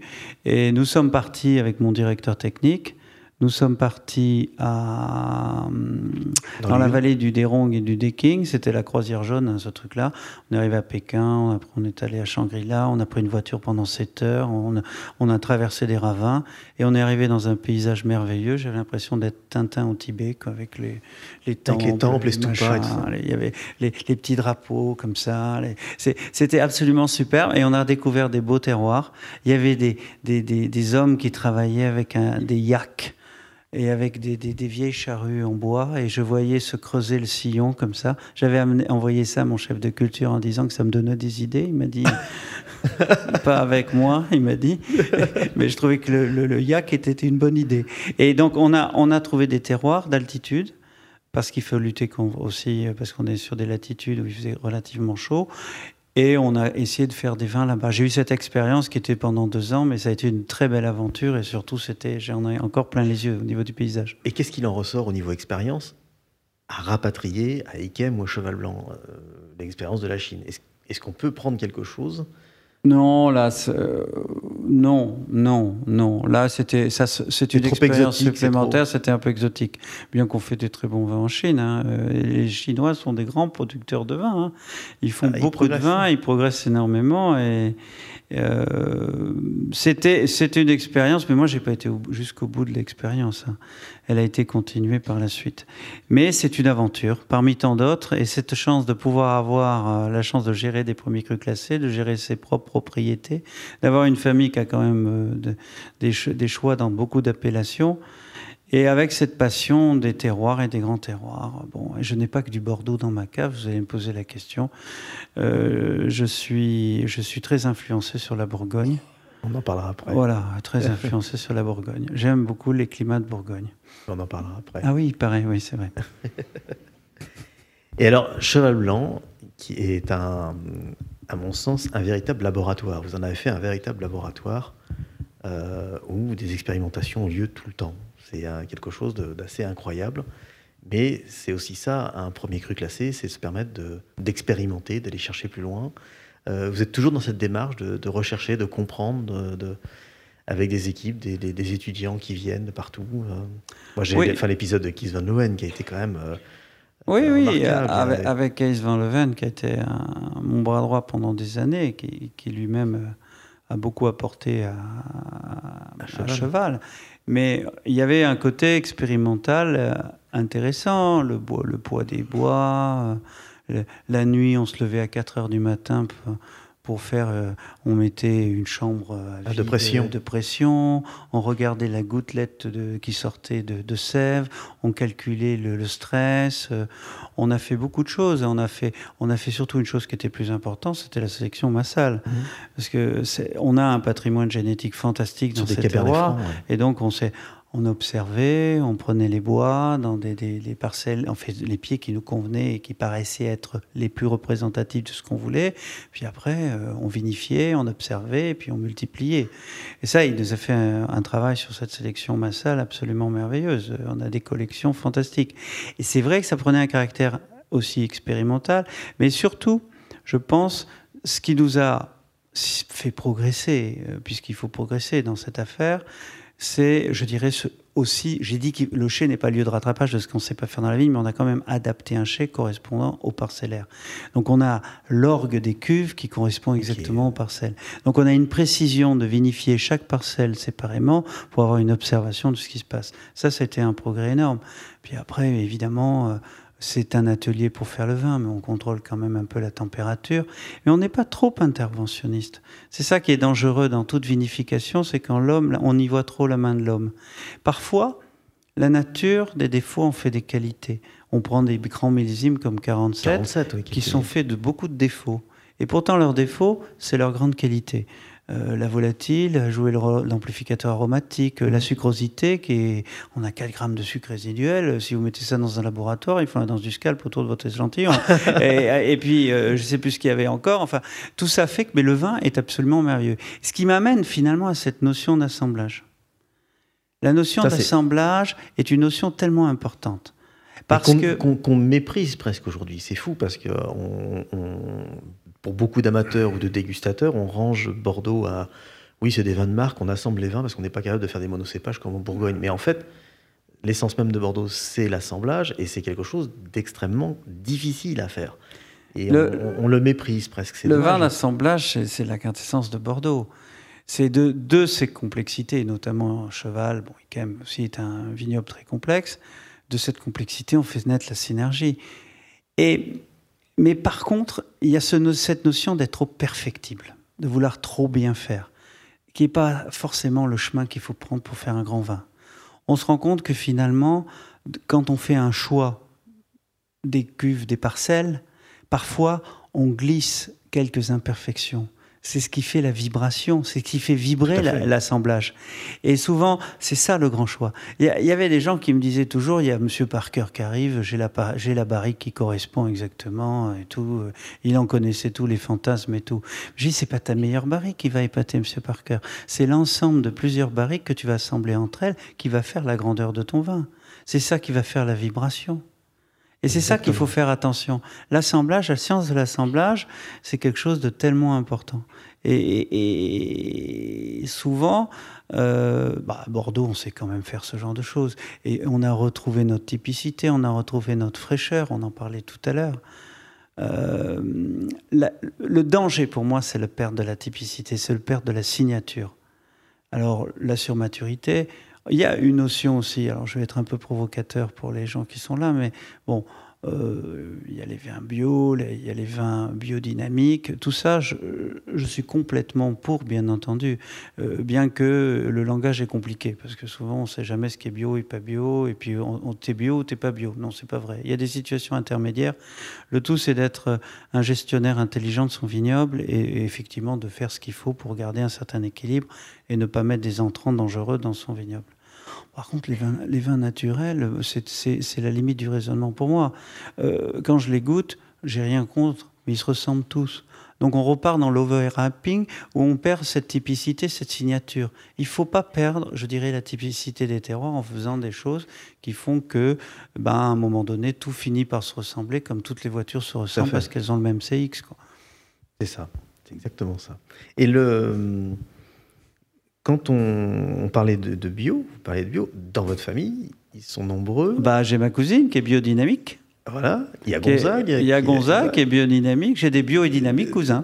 Ah oui, ça, alors là, dans la famille, là, les cousins, ils sont. Euh, Est-ce que ça vous inspire? Est-ce que vous avez envie Est-ce que vous avez la possibilité, par exemple euh, être bio, bon, on est, on est forcément bio. Euh, la seule chose que nous n'avons pas de bio, je vous dirais, je dis tout, c'est pour le mildiou. Bon, l'oïdium, on a le soufre. Mhm. Pour les petits vers de la grappe, on a ce qu'on appelle la confusion sexuelle. Alors, je m'explique. Euh, oui, oui. oui, il faut s'expliquer. Donc, on, a, on a commencé. À l'heure où la pédophilie on a, on, a commencé par le piégeage sexuel. C'est-à-dire que on mettait des petites, des petites euh, cabanes en bois, en, carton, on mettait de la glu, et puis on mettait une phéromone qui attire le papillon. Et dès que le vol arrivait, on comptait vite beaucoup les papillons, on savait qu'ils étaient là. Maintenant, on fait la confusion sexuelle, c'est-à-dire on met plein de phéromones partout, on brouille finalement, ce pauvre papillon est surexcité, il n'arrive plus à se reproduire. Et le soufre, on l'utilise. La seule chose que je n'utilise pas, je mets ce qu'on appelle, je, tonifie la vigne avec des produits qui sont des stimulateurs euh, et qui ne sont pas forcément des molécules dangereuses, mais elles ne sont pas tout à fait bio. Alors si elles ne sont pas bio, je ne peux pas avoir le référent bio. Je n'ai rien contre le bio. Je trouve que les gens qui font du bio sont des gens qui doivent vivre à l'intérieur de leur vignoble comme nous le faisons, soit être des grands observateurs de la nature. Ils ne mettent que des produits bio. Je les trouve courageux, surtout cette année, parce que cette année, c'était pas facile. Il fallait le faire. C'est très bien. Et je pense qu'il faut suivre cette ligne. Mais quand même, ça me paraît compliqué. Quand on est propriétaire de sa vigne, c'est parfait. Mais quand on est le, grand, le directeur d'une, si je commence à aller voir Monsieur en disant est-ce que le biotope est en regard avec la biocénose, mais cette année on fera pas de récolte, mais l'année prochaine, je vous jure, on en fera. Euh, bon, il a de l'humour, mais c'est limite. Mais de toute façon, euh, dans sa façon de, de, de dans sa philosophie, elle, va aussi dans ce sens-là. Euh, on, doit être, on doit être le plus bio possible dans la façon. On a des illiciteurs euh, pour le milieu, mais qui sont pas dangereux. Il faut surtout faire attention aux gens qui travaillent là. Faut pas, faut respecter, je dirais, le terroir, respecter le végétal, respecter le produit, et bien sûr, et respecter l'homme. C'est important, bien sûr. Et bon, alors je ne vais pas vous faire un cours sur la phytotoxicité du cuivre, mais euh, bon, ça c'est un autre départ. On pourra le refaire une autre.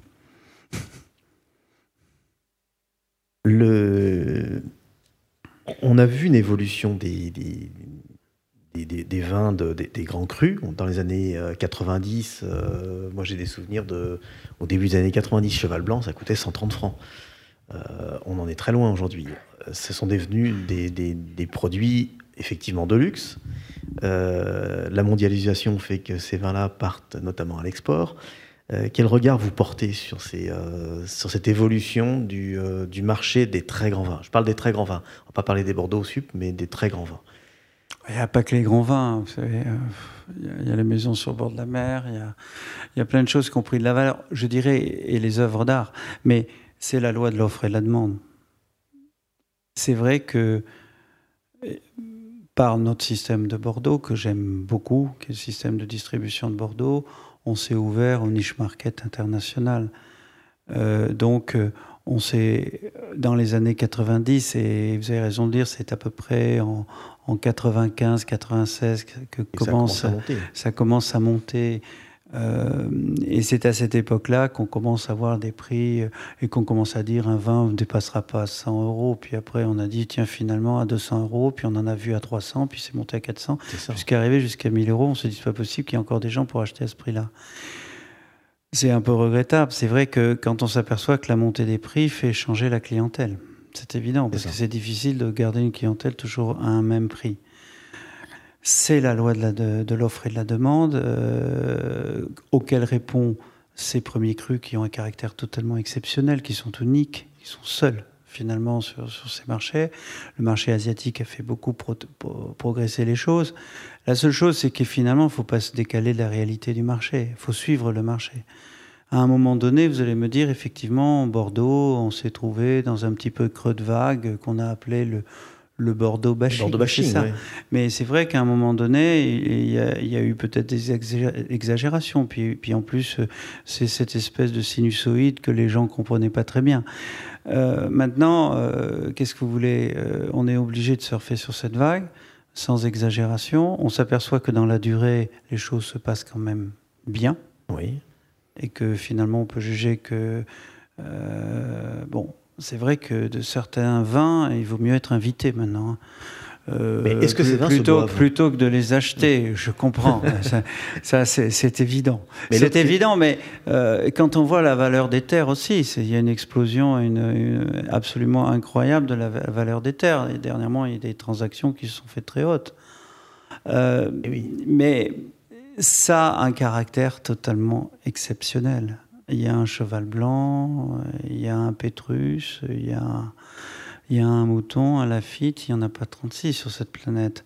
C'est pas des productions énormes non plus, donc il y a la notion de rareté qui fait qui tend encore plus la copie.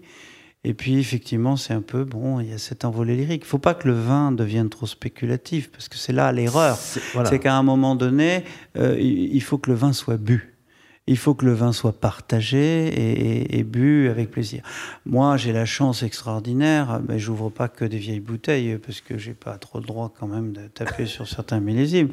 Mais j'ai la chance quand même d'avoir deux types de consommateurs. Alors, j'aime pas trop le collectionneur euh, qui collectionne ses bouteilles, mais, mais, qui, les boit, jamais ou qui les revend. Ça, c'est pas, à mon avis, ce qu'il faut faire.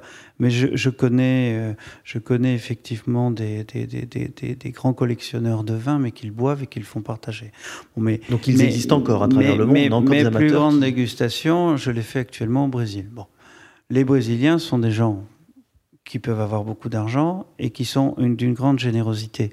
Et donc cette grande générosité fait que je me retrouve dans des dégustations phénoménales où j'ai des collectionneurs qui sont capables, je me rappelle à Rio, avoir goûté 70 millésimes de cheval blanc, dont le 1947, qui est le mythique vin mmh. qu'on peut plus goûter, c'est difficile à aborder, goûter en magnum, et ils sortaient des bouteilles absolument incroyables. Et, j'ai vu aussi des, gens qui sont venus sur les propriétés. Je me rappelle un, personnage, dont je tairai le nom bien sûr, et qui un jour me dit J'ai un 1861 Dickem, j'aimerais le boire avec l'équipe Dickem. Je sais qui c'est. Ouais, tu sais qui c'est. Bon, et, nous l'avons invité. Nous lui avons dit qu'on ferait le repas et qu'on était ravis de le voir. Et on a goûté ce 1861 qui était d'une éternelle jeunesse. Euh, j'ai goûté ces 47 de cheval blanc qui sont encore d'une éternelle jeunesse. Mais ça devient de plus en plus rare de goûter ces grandes bouteilles. Elles valent une fortune. Mais euh, ce sont des vins exceptionnels aussi. Euh, c'est un univers qui appartient à une élite, évidemment, je suis désolé de vous dire ça, qui ont la chance de pouvoir y rentrer, mais c'est un monde absolument incroyable.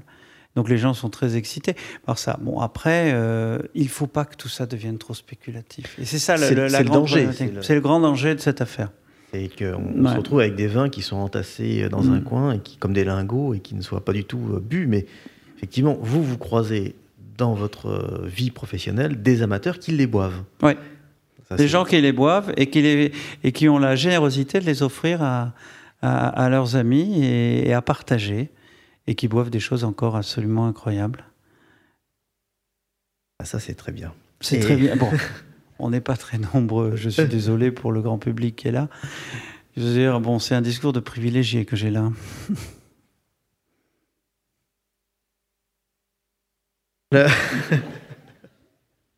c'est bien de le rappeler. Oui, mais, quand je bois mon petit marjos euh, le soir, et que je vois la lumière se fondre dans la charmille, j'ai aussi un grand plaisir. Mais ça m'étonne pas. Et euh, c'est un très joli vin. Donc euh, pour ceux qui ne connaissent pas, allez-y, n'hésitez pas. Il est plus abordable que Cheval Blanc ou Ikem. Beaucoup plus. C'est vrai. Hein Pierre, eh, quelles sont les régions où vous auriez aimé vinifier du vin? Et que là vous n'avez pas pu, puisque l'Argentine, l'Afrique du Sud, la Chine, Sauternes, Saint-Émilion, mais... Bourgogne, La Bourgogne m'aurait bien amusé, bien sûr. On ne sait pas, on ne sait jamais. Hein. Ah. Dans, le groupe, on, mais enfin, je ne sais pas moi qui m'en occupe. Hein. Mais dans le groupe, nous avons un, petit, un petit cru. Euh, ah, oui, presque monopole. Euh, le château des, des Lambrais, le Clos des Lambrais. Le Clos des Lambrais. Qui est juste contre le Clos de Tard qui s'est vendu il n'y a, pas très longtemps. Finalement, qui est une bonne affaire qui est une très bonne affaire, les Lambrais. On pensait que c'était très cher, mais vu le prix du, du Clotard, euh, alors le Clotard, c'est un monopole. Lambray, il manque une petite parcelle de rien du tout, euh, même pas de Nouvray, pour faire un monopole. Moi, je suis fasciné hein, par, par, ces climats de Bourgogne. voilà, qu'est-ce qui Je suis fasciné par, euh, bon, par un personnage que vous avez invité, qui est Aubert de Vilaine, qui, qui, qui, qui, est un homme remarquable, merveilleux, qui parle de sa région de façon. Alors pour ceux qui, est le plus grand ambassadeur. C'est le, enfin, c'est le copropriétaire de la Romanée-Conti. La Romanée-Conti, voilà. Voilà. Et c'est vrai que je suis fasciné par cette diversité de climat. on est là, on, est en Chambertin, puis vous sautez un petit mur et hop, vous tombez dans le Mazie. Et puis on vous dit attention, vous avez déjà un pied dans le Clos de Bèze. Et puis après vous repassez sur. C'est extraordinaire. moi, je, et les vins sont différents. Et les vins sont tellement différents. Et cette diversité est tellement cultivée en Bourgogne. C'est vraiment un exemple. Les Bourguignons sont des grands vignerons. Ce sont des gens euh, chaleureux. Euh, et, qui en plus euh, ouvrent, ouvrent leur cave et ouvrent leurs bouteilles. Malheureusement, ils n'en ont pas beaucoup. Parce que c'est vrai quand on veut obtenir un chambertin, c'est compliqué maintenant. Hein. Oui. Ouais, c'est très compliqué. Et, mais, mais on peut trouver encore, comme à Bordeaux, des vins bons rapport qualité-prix. Sans aller, on peut trouver des vins des villages qui sont des choix euh, judicieux, qui peuvent être des vins magnifiques, qui sont extraordinaires et qui ne sont pas si chers que ça. C'est comme à Bordeaux. C'est vrai qu'on peut trouver des, des, vins magnifiques et qui sont pas chers. On peut trouver des très bons rapports qualité-prix. Il faut les chercher, il faut les trouver, mais il y a encore de magnifiques rapports qualité-prix. Et malheureusement, à Bordeaux, il y a encore des vins qui se vendent pas assez cher. C'est parce qu'on parle toujours des grands Bordeaux qui se vendent très cher, qui sont l'image de Bordeaux et qui la fierté de Bordeaux, mais il y a beaucoup de vins à Bordeaux qui se vendent pas cher du tout même. Et on a reproché avec le Bordeaux bashing euh, que Bordeaux c'était des vins de marque, c'était trop cher, spéculatif, mais en fait on oublie que le 90% des Bordeaux sont vendus euh, eh moins de 20 euros. J'en sais quelque chose. Eh oui. Ça me plaît quand les gens me disent Pierre Lurton, c'est un bon rapport qualité-prix. Mais c'est vrai. Et c'est un excellent rapport qualité-prix. J'ai l'impression de me faire une virginité par rapport au premier cru classé que je dirige. Est-ce que le justement quel regard vous avez sur le Bordeaux bashing? Ça, ça a été quelque chose qui a été oh, très difficile. Ça a été un moment, ça a été un moment, mais ça a été le moment de creux. Je vous disais tout à l'heure. Il faut regarder les choses sur la distance. Il ne faut pas regarder un moment de creux. Il peut arriver qu'à un moment, euh, Bordeaux ait, mal croisé son marché et s'est trouvé dans une position où effectivement il a été rejeté un petit peu par le marché. Mais enfin, Bordeaux reste quand même. Bordeaux reste quand même un exemple à travers le monde. Euh, c'est quand même euh, bon. Je suis un peu fier de ma région, il faut le dire. Euh, parfois, bon, les sommeliers sont plus tentés et ils ont raison parce que les sommeliers c'est important. Vous savez, souvent j'organise des dégustations avec les sommeliers, et pour moi c'est important d'avoir leur regard euh, par rapport au vin. Et puis c'est nos ambassadeurs sur les tables. Mais il y a eu un moment donné où on, on a un peu tourné le dos à Bordeaux. Est-ce que Bordeaux a exagéré? C'est possible. C'est à un moment donné, euh, il y a une espèce d'usure du système. Mais dans le temps, on s'aperçoit que Bordeaux est toujours au rendez-vous de la qualité, tout, toujours au rendez-vous de son marché. Et Bordeaux il reste quand même un grand exemple pour, pour le monde entier. Mais c'est pas pour ça que dans le monde entier, comme vous disiez, en Italie, effectivement, euh, dans les régions de Barolo et même d'autres régions, euh, j'ai été souvent visiter des chais et, et partager avec des viticulteurs. Il y a des viticultures merveilleuses et il y en a partout dans le monde. On fait des bons et des mauvais vins partout dans le monde, et même à Bordeaux. Et même à Bordeaux, exactement. C'est vrai. Ben, je vous remercie. On va, on va clôturer cet entretien par des questions. On ne va pas le clôturer complètement, mais si des gens ont des questions à poser à Pierre Lurton, n'hésitez pas, levez la main. On va remettre un petit peu la lumière dans la salle pour se voir. Voilà. Oh là, il y a foule. Donc n'hésitez pas, il y a des micros qui vont circuler. Je vois quelqu'un en haut qui veut poser une question. On va vous apporter un micro. Bonjour. Euh, avec votre expérience, est-ce que les grands vins, je dirais plutôt les vins euh, très chers, que vous avez cités tout à l'heure, se confrontent euh, régulièrement à, d'autres dans des dégustations à l'aveugle, ou alors c'est un petit peu quelque chose de touchy, comme on dirait en anglais? Et s'il y a des dégustations à l'aveugle, quelle est la fréquence que ces, vins chers, ces grands vins sortent en premier, au milieu, ou disons, sont un peu anonymes? Oui, il y a, euh, il y en a pas trop. Vous avez raison. Puis il y a toujours le, phénomène de l'étiquette. Parce qu'on peut, on peut, mettre des vins à l'aveugle comme ça, puis on en trouve un, on en trouve un autre, et puis finalement c'est pas forcément celui qu'on devait trouver parce que celui-là, puis on ouvre et puis on regarde, ah quand même, quelle étiquette. Et là on se dit tiens quand même, ce vin est, très bon. Il y a, faut quand même reconnaître que à l'aveugle c'est compliqué. Pourquoi? Parce que ces vins souvent, et je prends Cheval Blanc, ces vins sont très ciselés, sont très fins, très élégants, très soyeux, très veloutés. Si vous le mettez à l'aveugle en compétition avec des vins qui sont un peu puissants, un peu colorés, un peu etc., vous allez forcément, si vous êtes dans même moi, pas forcément retrouver mes petits, parce que dans une dégustation à l'aveugle, c'est dangereux. C'est les têtes qui dépassent souvent qui peuvent passer les premières. Donc souvent, dans ce genre de compétition, j'évite et j'essaie de me trouver avec des vins entre parenthèses, qui sont dans mon style. Et à ce moment-là, nous faisons, nous, entre premiers crus classés, nous avons un club qui s'appelle le Club des Neufs. Donc c'est les Neufs de Bordeaux. J'ai la chance, mais c'est pendant deux ans, et c'est tout à fait, je dirais, honorifique d'en être le président. Mais on, se déguste entre nous à l'aveugle. Et c'est très amusant parce que, évidemment, bon, on, ne se fait pas trop de commentaires non plus, on reste prudent entre nous quand même. Hein. Mais, euh, mais, mais tout de même, il y a une dégustation aveugle, une petite compétition qui s'installe et c'est très intéressant. Et il y a certaines années, la rive gauche sort un peu son épingle du jeu, d'autres années, c'est la rive droite. Mais après la dégustation à l'aveugle, évidemment, on serait tenté de le faire. Euh, même moi, avec mes propres vins, je mettrai mon propre vin et puis je mets à côté des vins qui sont. Parfois, c'est, on se retrouve dans des critères un peu différents et à l'aveugle, ça peut être extrêmement compliqué. Vous avez tout à fait raison, c'est une bonne question. Alors aller se mettre en dégustation à l'aveugle euh, comme ça euh, à l'aventure, vous seriez gestionnaire d'un premier cru comme, euh, comme moi, c'est un risque énorme qu'on peut prendre. Oui.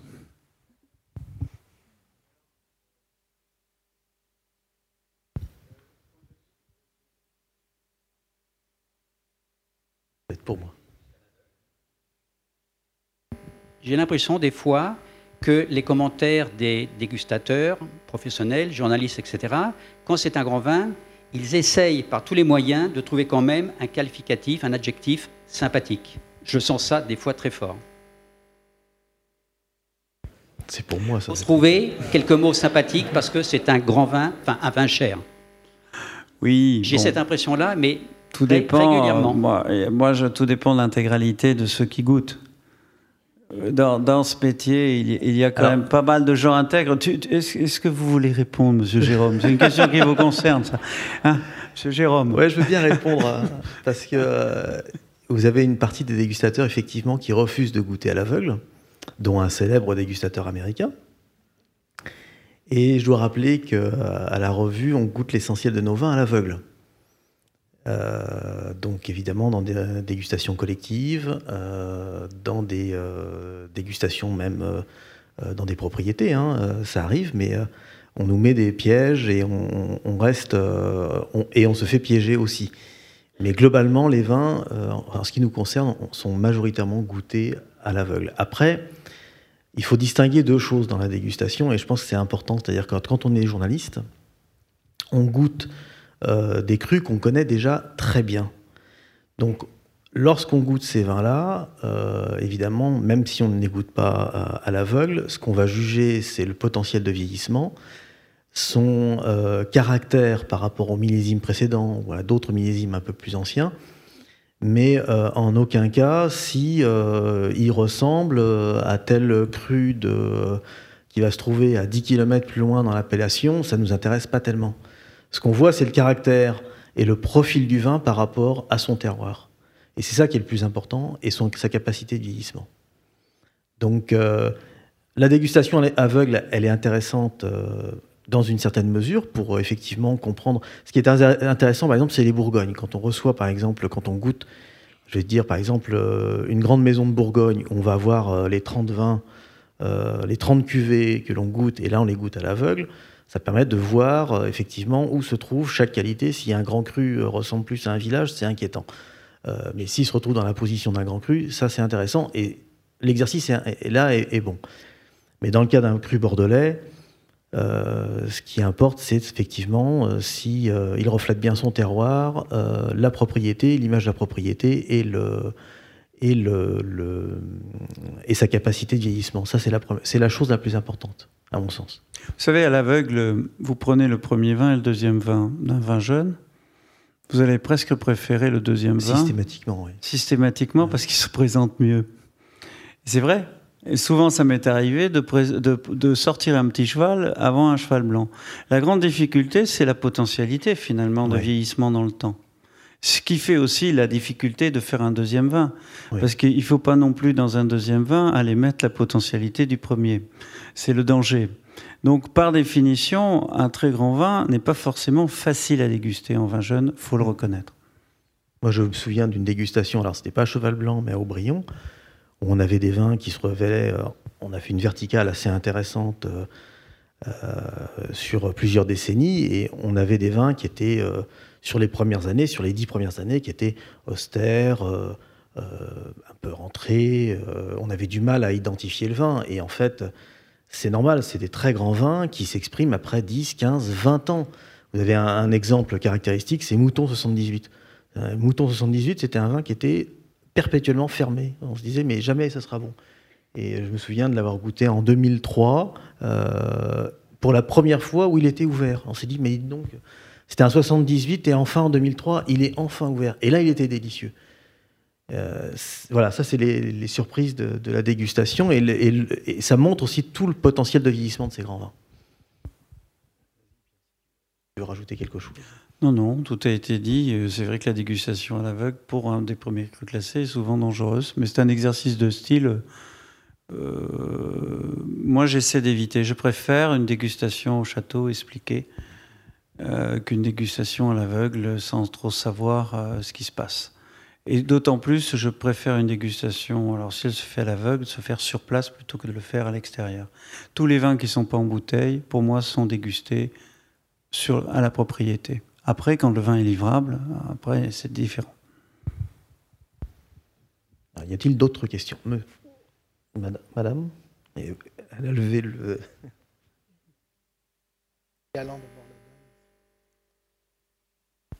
Bonsoir, monsieur. Euh, il arrive dans ma tête une question. Euh, comment vous voyez le... Il y a certaines grandes marques de fashion, par exemple Gucci et Burberry, ils ont changé euh, Burberry, le grand marque anglais, pour le vêtement. oui, Burberry. ils ont changé son logo et pour adapter à la jeune génération ils ont ciblé des jeunes générations comme la prochaine force de consommation.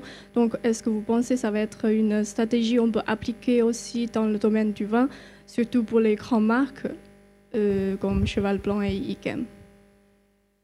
Alors je vous dirais, bon, il n'est pas question de changer l'étiquette d'Ikem ni de Cheval Blanc, mais il est peut-être question de rendre la consommation plus jeune. Oui, pourquoi pas? Euh, Quand euh, je sers, par exemple, et maintenant je le fais de plus en plus, alors, on n'avait pas crié au scandale, hein, un IKEM jeune, usine 2015 ou 2016, un peu frappé, un peu frais, servi à l'apéritif, je trouve, vous êtes en hypoglycémie, donc c'est une façon élégante de se refaire la glycémie, me semble une approche plus jeune et plus intéressante pour un public plus réceptif à ça. Évidemment, un vieux millésime d'Ikem, on le sert à la température qu'il faut, exactement, dans le verre qu'il faut, bien sûr. Mais c'est vrai, mais jusqu'à changer, euh, changer notre logo et notre marque de rajeunir, oui, on a travaillé l'étiquette Y. Y est une marque qui existe depuis 1959. On a rajeuni énormément l'étiquette. Elle est beaucoup plus lisible, elle est pure, elle est claire, elle marque bien le produit. Et effectivement, il y a une évolution. Dans les étiquettes aussi de cheval blanc, il y a eu des évolutions. Et on s'aperçoit d'une chose, c'est que la meilleure évolution d'une étiquette, c'est le retour vers le passé. C'est-à-dire qu'on s'aperçoit que les étiquettes ont dévié au gré des années, elles se sont complexifiées. The future is in the past. Ça, c'est valable pour, ça serait un peu ma conclusion. Finalement, la viticulture de ma génération, on a l'impression d'avoir tout inventé. On a redécouvert la viticulture. Mais la viticulture, on l'avait un peu perdue à une époque.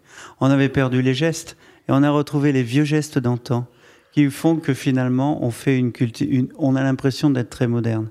Et c'est cet éternel recommencement qui est extrêmement intéressant. The future is in the past. C'est presque une phrase punk, ça. Je sais pas. Il y avait un monsieur qui avait une question. Oui, monsieur. Oui, je voudrais revenir un petit peu en arrière sur la dégustation en aveugle, où il y a eu un des événements assez, je dirais, malheureux. C'est ce qu'on appelle le jugement de Paris en 1976. Euh, pour lequel euh, des vins américains sont sortis justement dans cette dégustation euh, à, l'aveugle. Mais il s'est avéré depuis que certains des vins qui sont sortis sont aujourd'hui de très très très très grands vins. Comme M. Lurton en a parlé, il connaît très bien à la fois la, Napa et un peu au sud de, de, la, de, la Napa. Et à l'époque, au moment de ce jugement de Paris, la rédactrice en chef de la revue du vin de France s'était fâchée avec tout le monde. Par contre, une personne qui est très sage, dont a reparlé de euh, M. Lurton, qui est M. Monsieur, de Vilaine, a dit, ben de temps, il était présent à cette dégustation. Tout à fait. Monsieur de Vilaine a dit, de temps en temps, ça ne fait pas de mal de recevoir un coup de pied aux fesses. Exactement. Et un autre bourguignon a dit, ah, les Américains savent faire du vin, on va aller voir ce qu'ils font.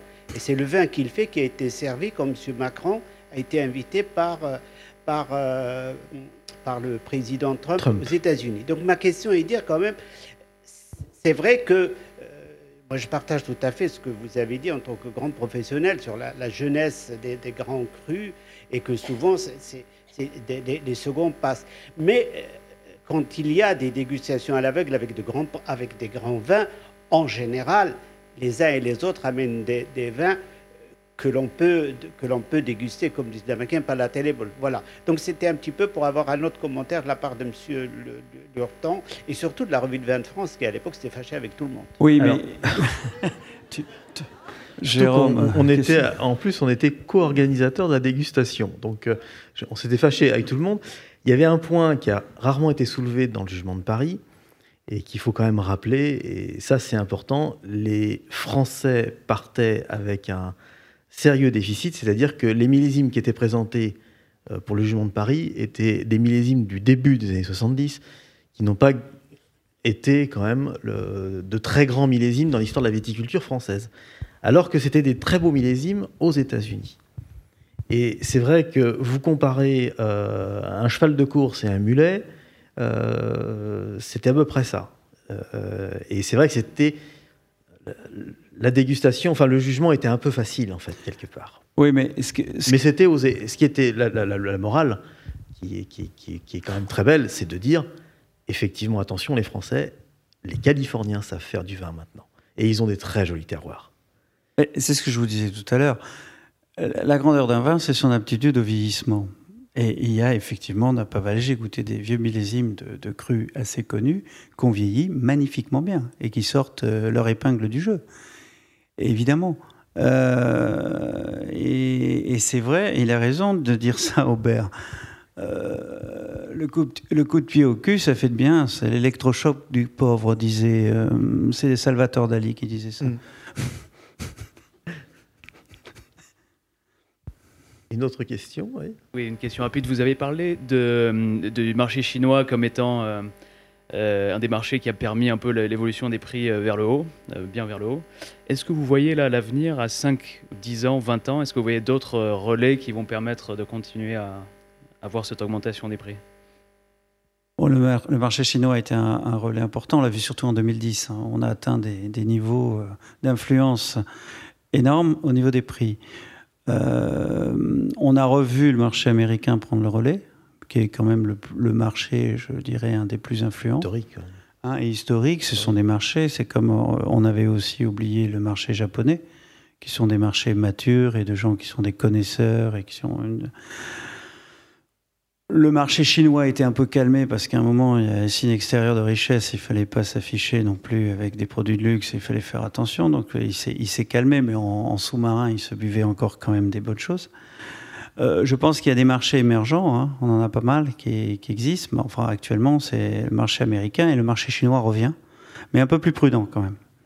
Et il y a quand même des grands consommateurs euh, chinois. Bon, bien sûr, euh, tous les, à Hong Kong, enfin, il n'y a pas que des Chinois à Hong Kong non plus. Il y a des influences aussi anglaises à Hong Kong importantes. Mais c'est vrai que en permanence, on s'aperçoit que le marché du vin rebondit sur la réussite d'un de pays qui émergent. Et, le, vin est un bon indicateur économique, finalement.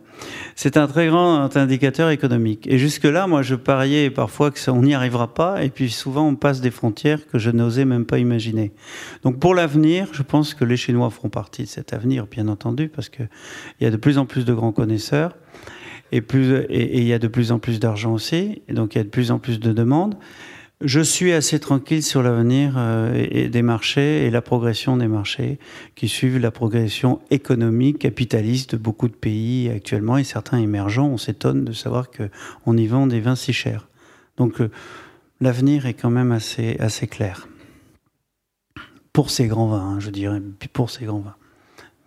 Y a-t-il Il y a une question là-haut, il y a un monsieur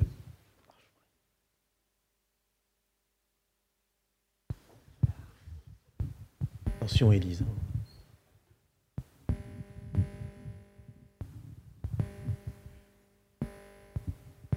Bonsoir.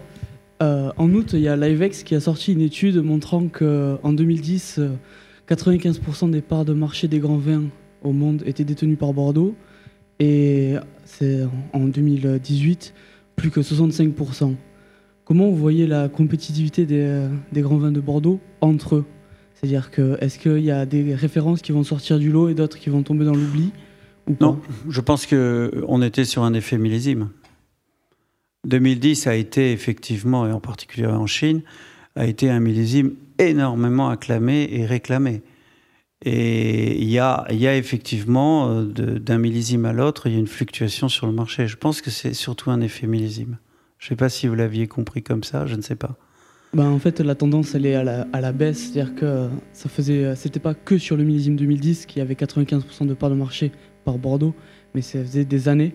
Et, euh, justement, ils sont en train de, se rendre compte. Il y a une compétition internationale qui est établie. Il y a des parts de marché qui sont reprises. Par exemple, la, Bourgogne euh, en particulier. Bon, euh, prend, prend pas mal de parts de marché, surtout en Asie en ce moment, où les gens sont, ils ont raison, très friands. Ce qui va aboutir, c'est un peu comme à Bordeaux, c'est qu'on va avoir un dérapage au niveau des prix, ce qui est un petit peu dommage. Mais il y a une, redistribution du marché qui se fait. Mais même dans cette perte de marché, il y a une, tension du marché de Bordeaux sur les grands vins énorme. on n'a pas l'impression de perdre du terrain. euh, je dirais, on est, un petit peu, on se retrouve un peu partout, distribué là où on doit être distribué. Et ça, le commerce de Bordeaux a ce- ce- ce- cette, euh, je dirais, cette force d'intéresser le niche market international et, de couvrir, je dirais, un marché international énorme. Contrairement à certains vins américains, précités tout à l'heure, qui sont souvent américano-américano. Ils sont sur des waiting lists, euh, mais surtout vendus aux États-Unis. Et on voit maintenant, c'est assez amusant, des vins exotiques, et on en voit certains qui s'intéressent de plus en plus au marché de Bordeaux pour s'ouvrir sur le marché international. Donc il y a des mouvements qui se font en ce moment euh, qui sont assez intéressants à observer. Merci.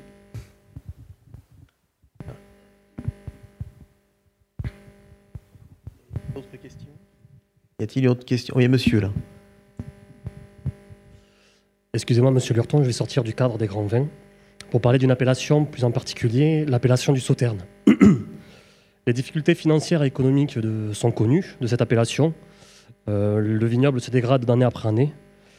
Euh, récemment, on voit de grands groupes s'intéresser à ce vignoble-là, euh, notamment avec l'initiative de la création d'une coopérative dans le Sauternais. On sait également que Grand Chez de France aurait quelque chose dans les coulisses.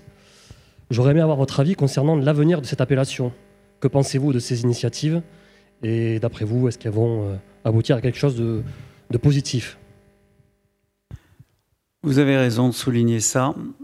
Sauterne, dans l'histoire des vins, reste une très grande appellation. Une appellation qui était beaucoup plus à la mode, je dirais, au XIXe siècle.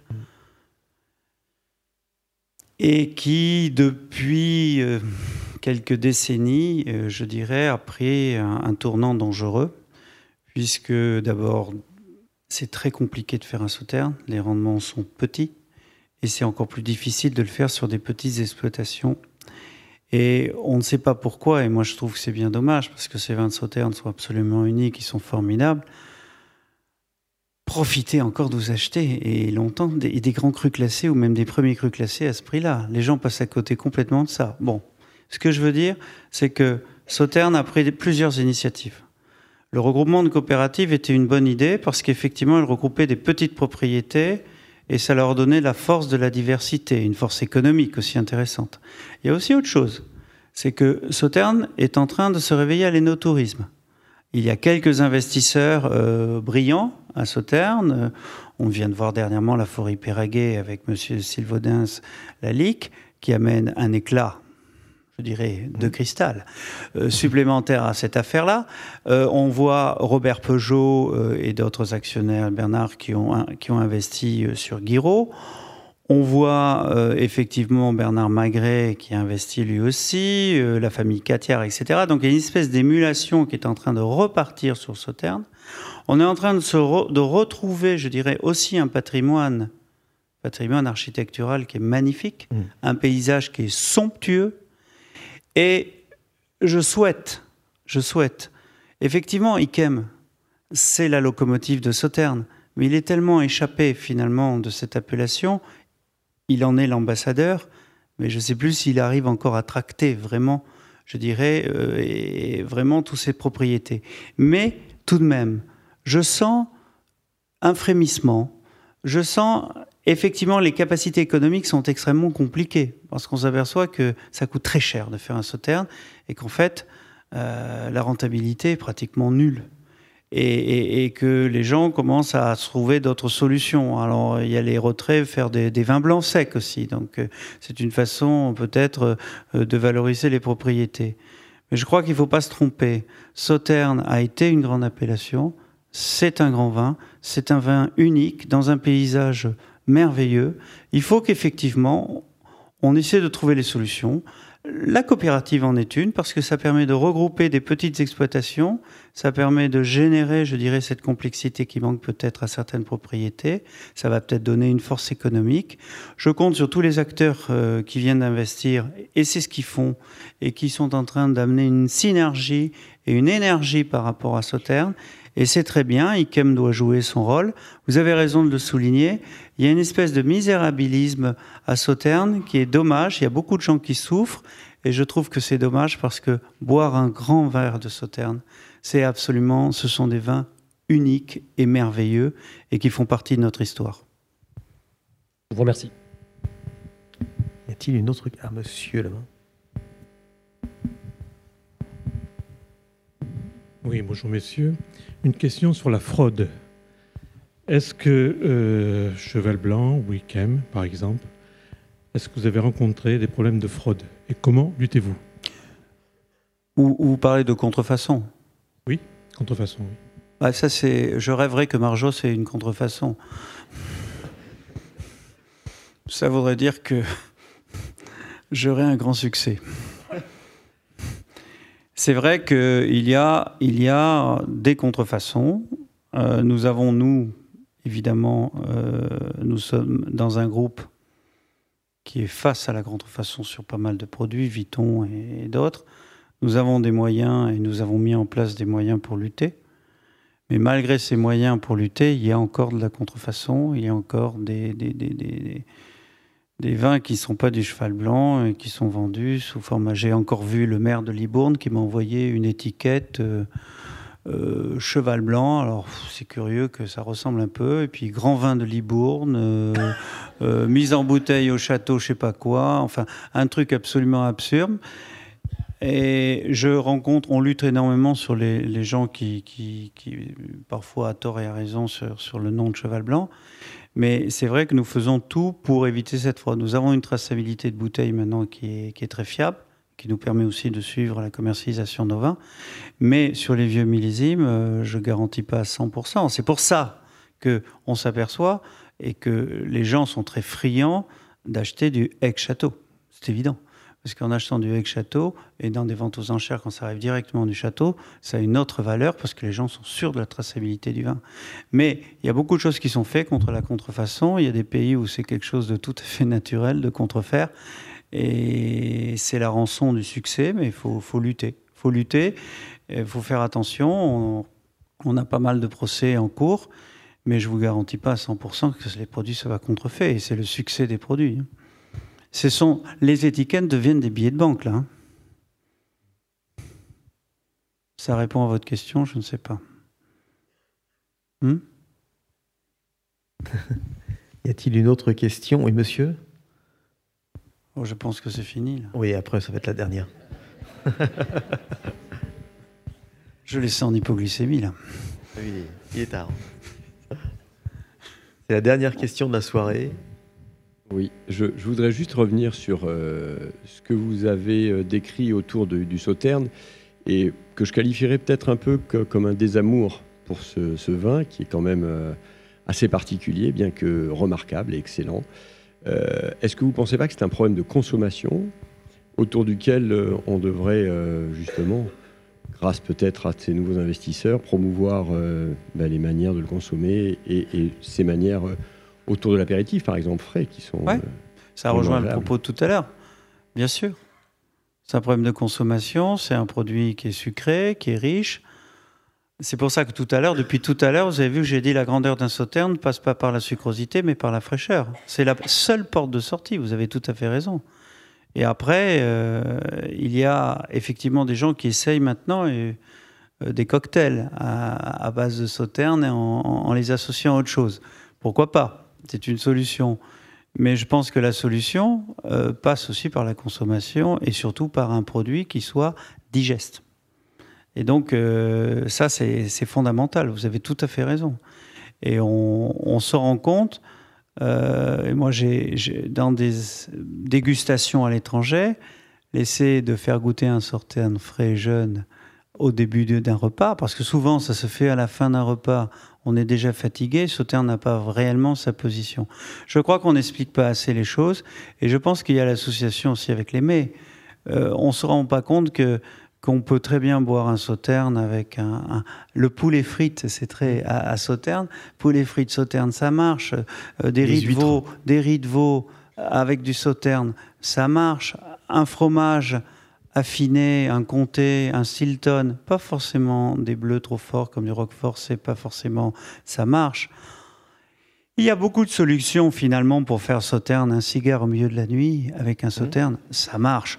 Donc on a, on, a plein de solutions Il faut les prendre, et vous avez raison, la consommation, mais le style du vin aussi, dans certains cas, doit changer. Et la pureté d'un sauterne doit être une évidence. Et c'est vrai que parfois, euh, il y a des sauternes qui sont un petit peu lourds, ou parfois des gens qui font des choix un petit peu lourds dans leurs sauternes. Je ne veux pas critiquer, euh, chacun voit midi à sa porte, mais c'est vrai que la consommation est quelque chose, et le style du produit est tellement important. Merci Pierre. C'était euh, remarquable.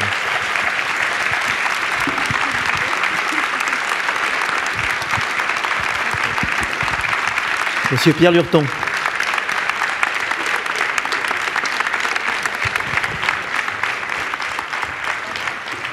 Je vous remercie d'avoir passé ce moment avec nous. Euh, le prochain grand entretien, pour ceux que ça intéresse, ce sera le 18 décembre avec une personnalité britannique.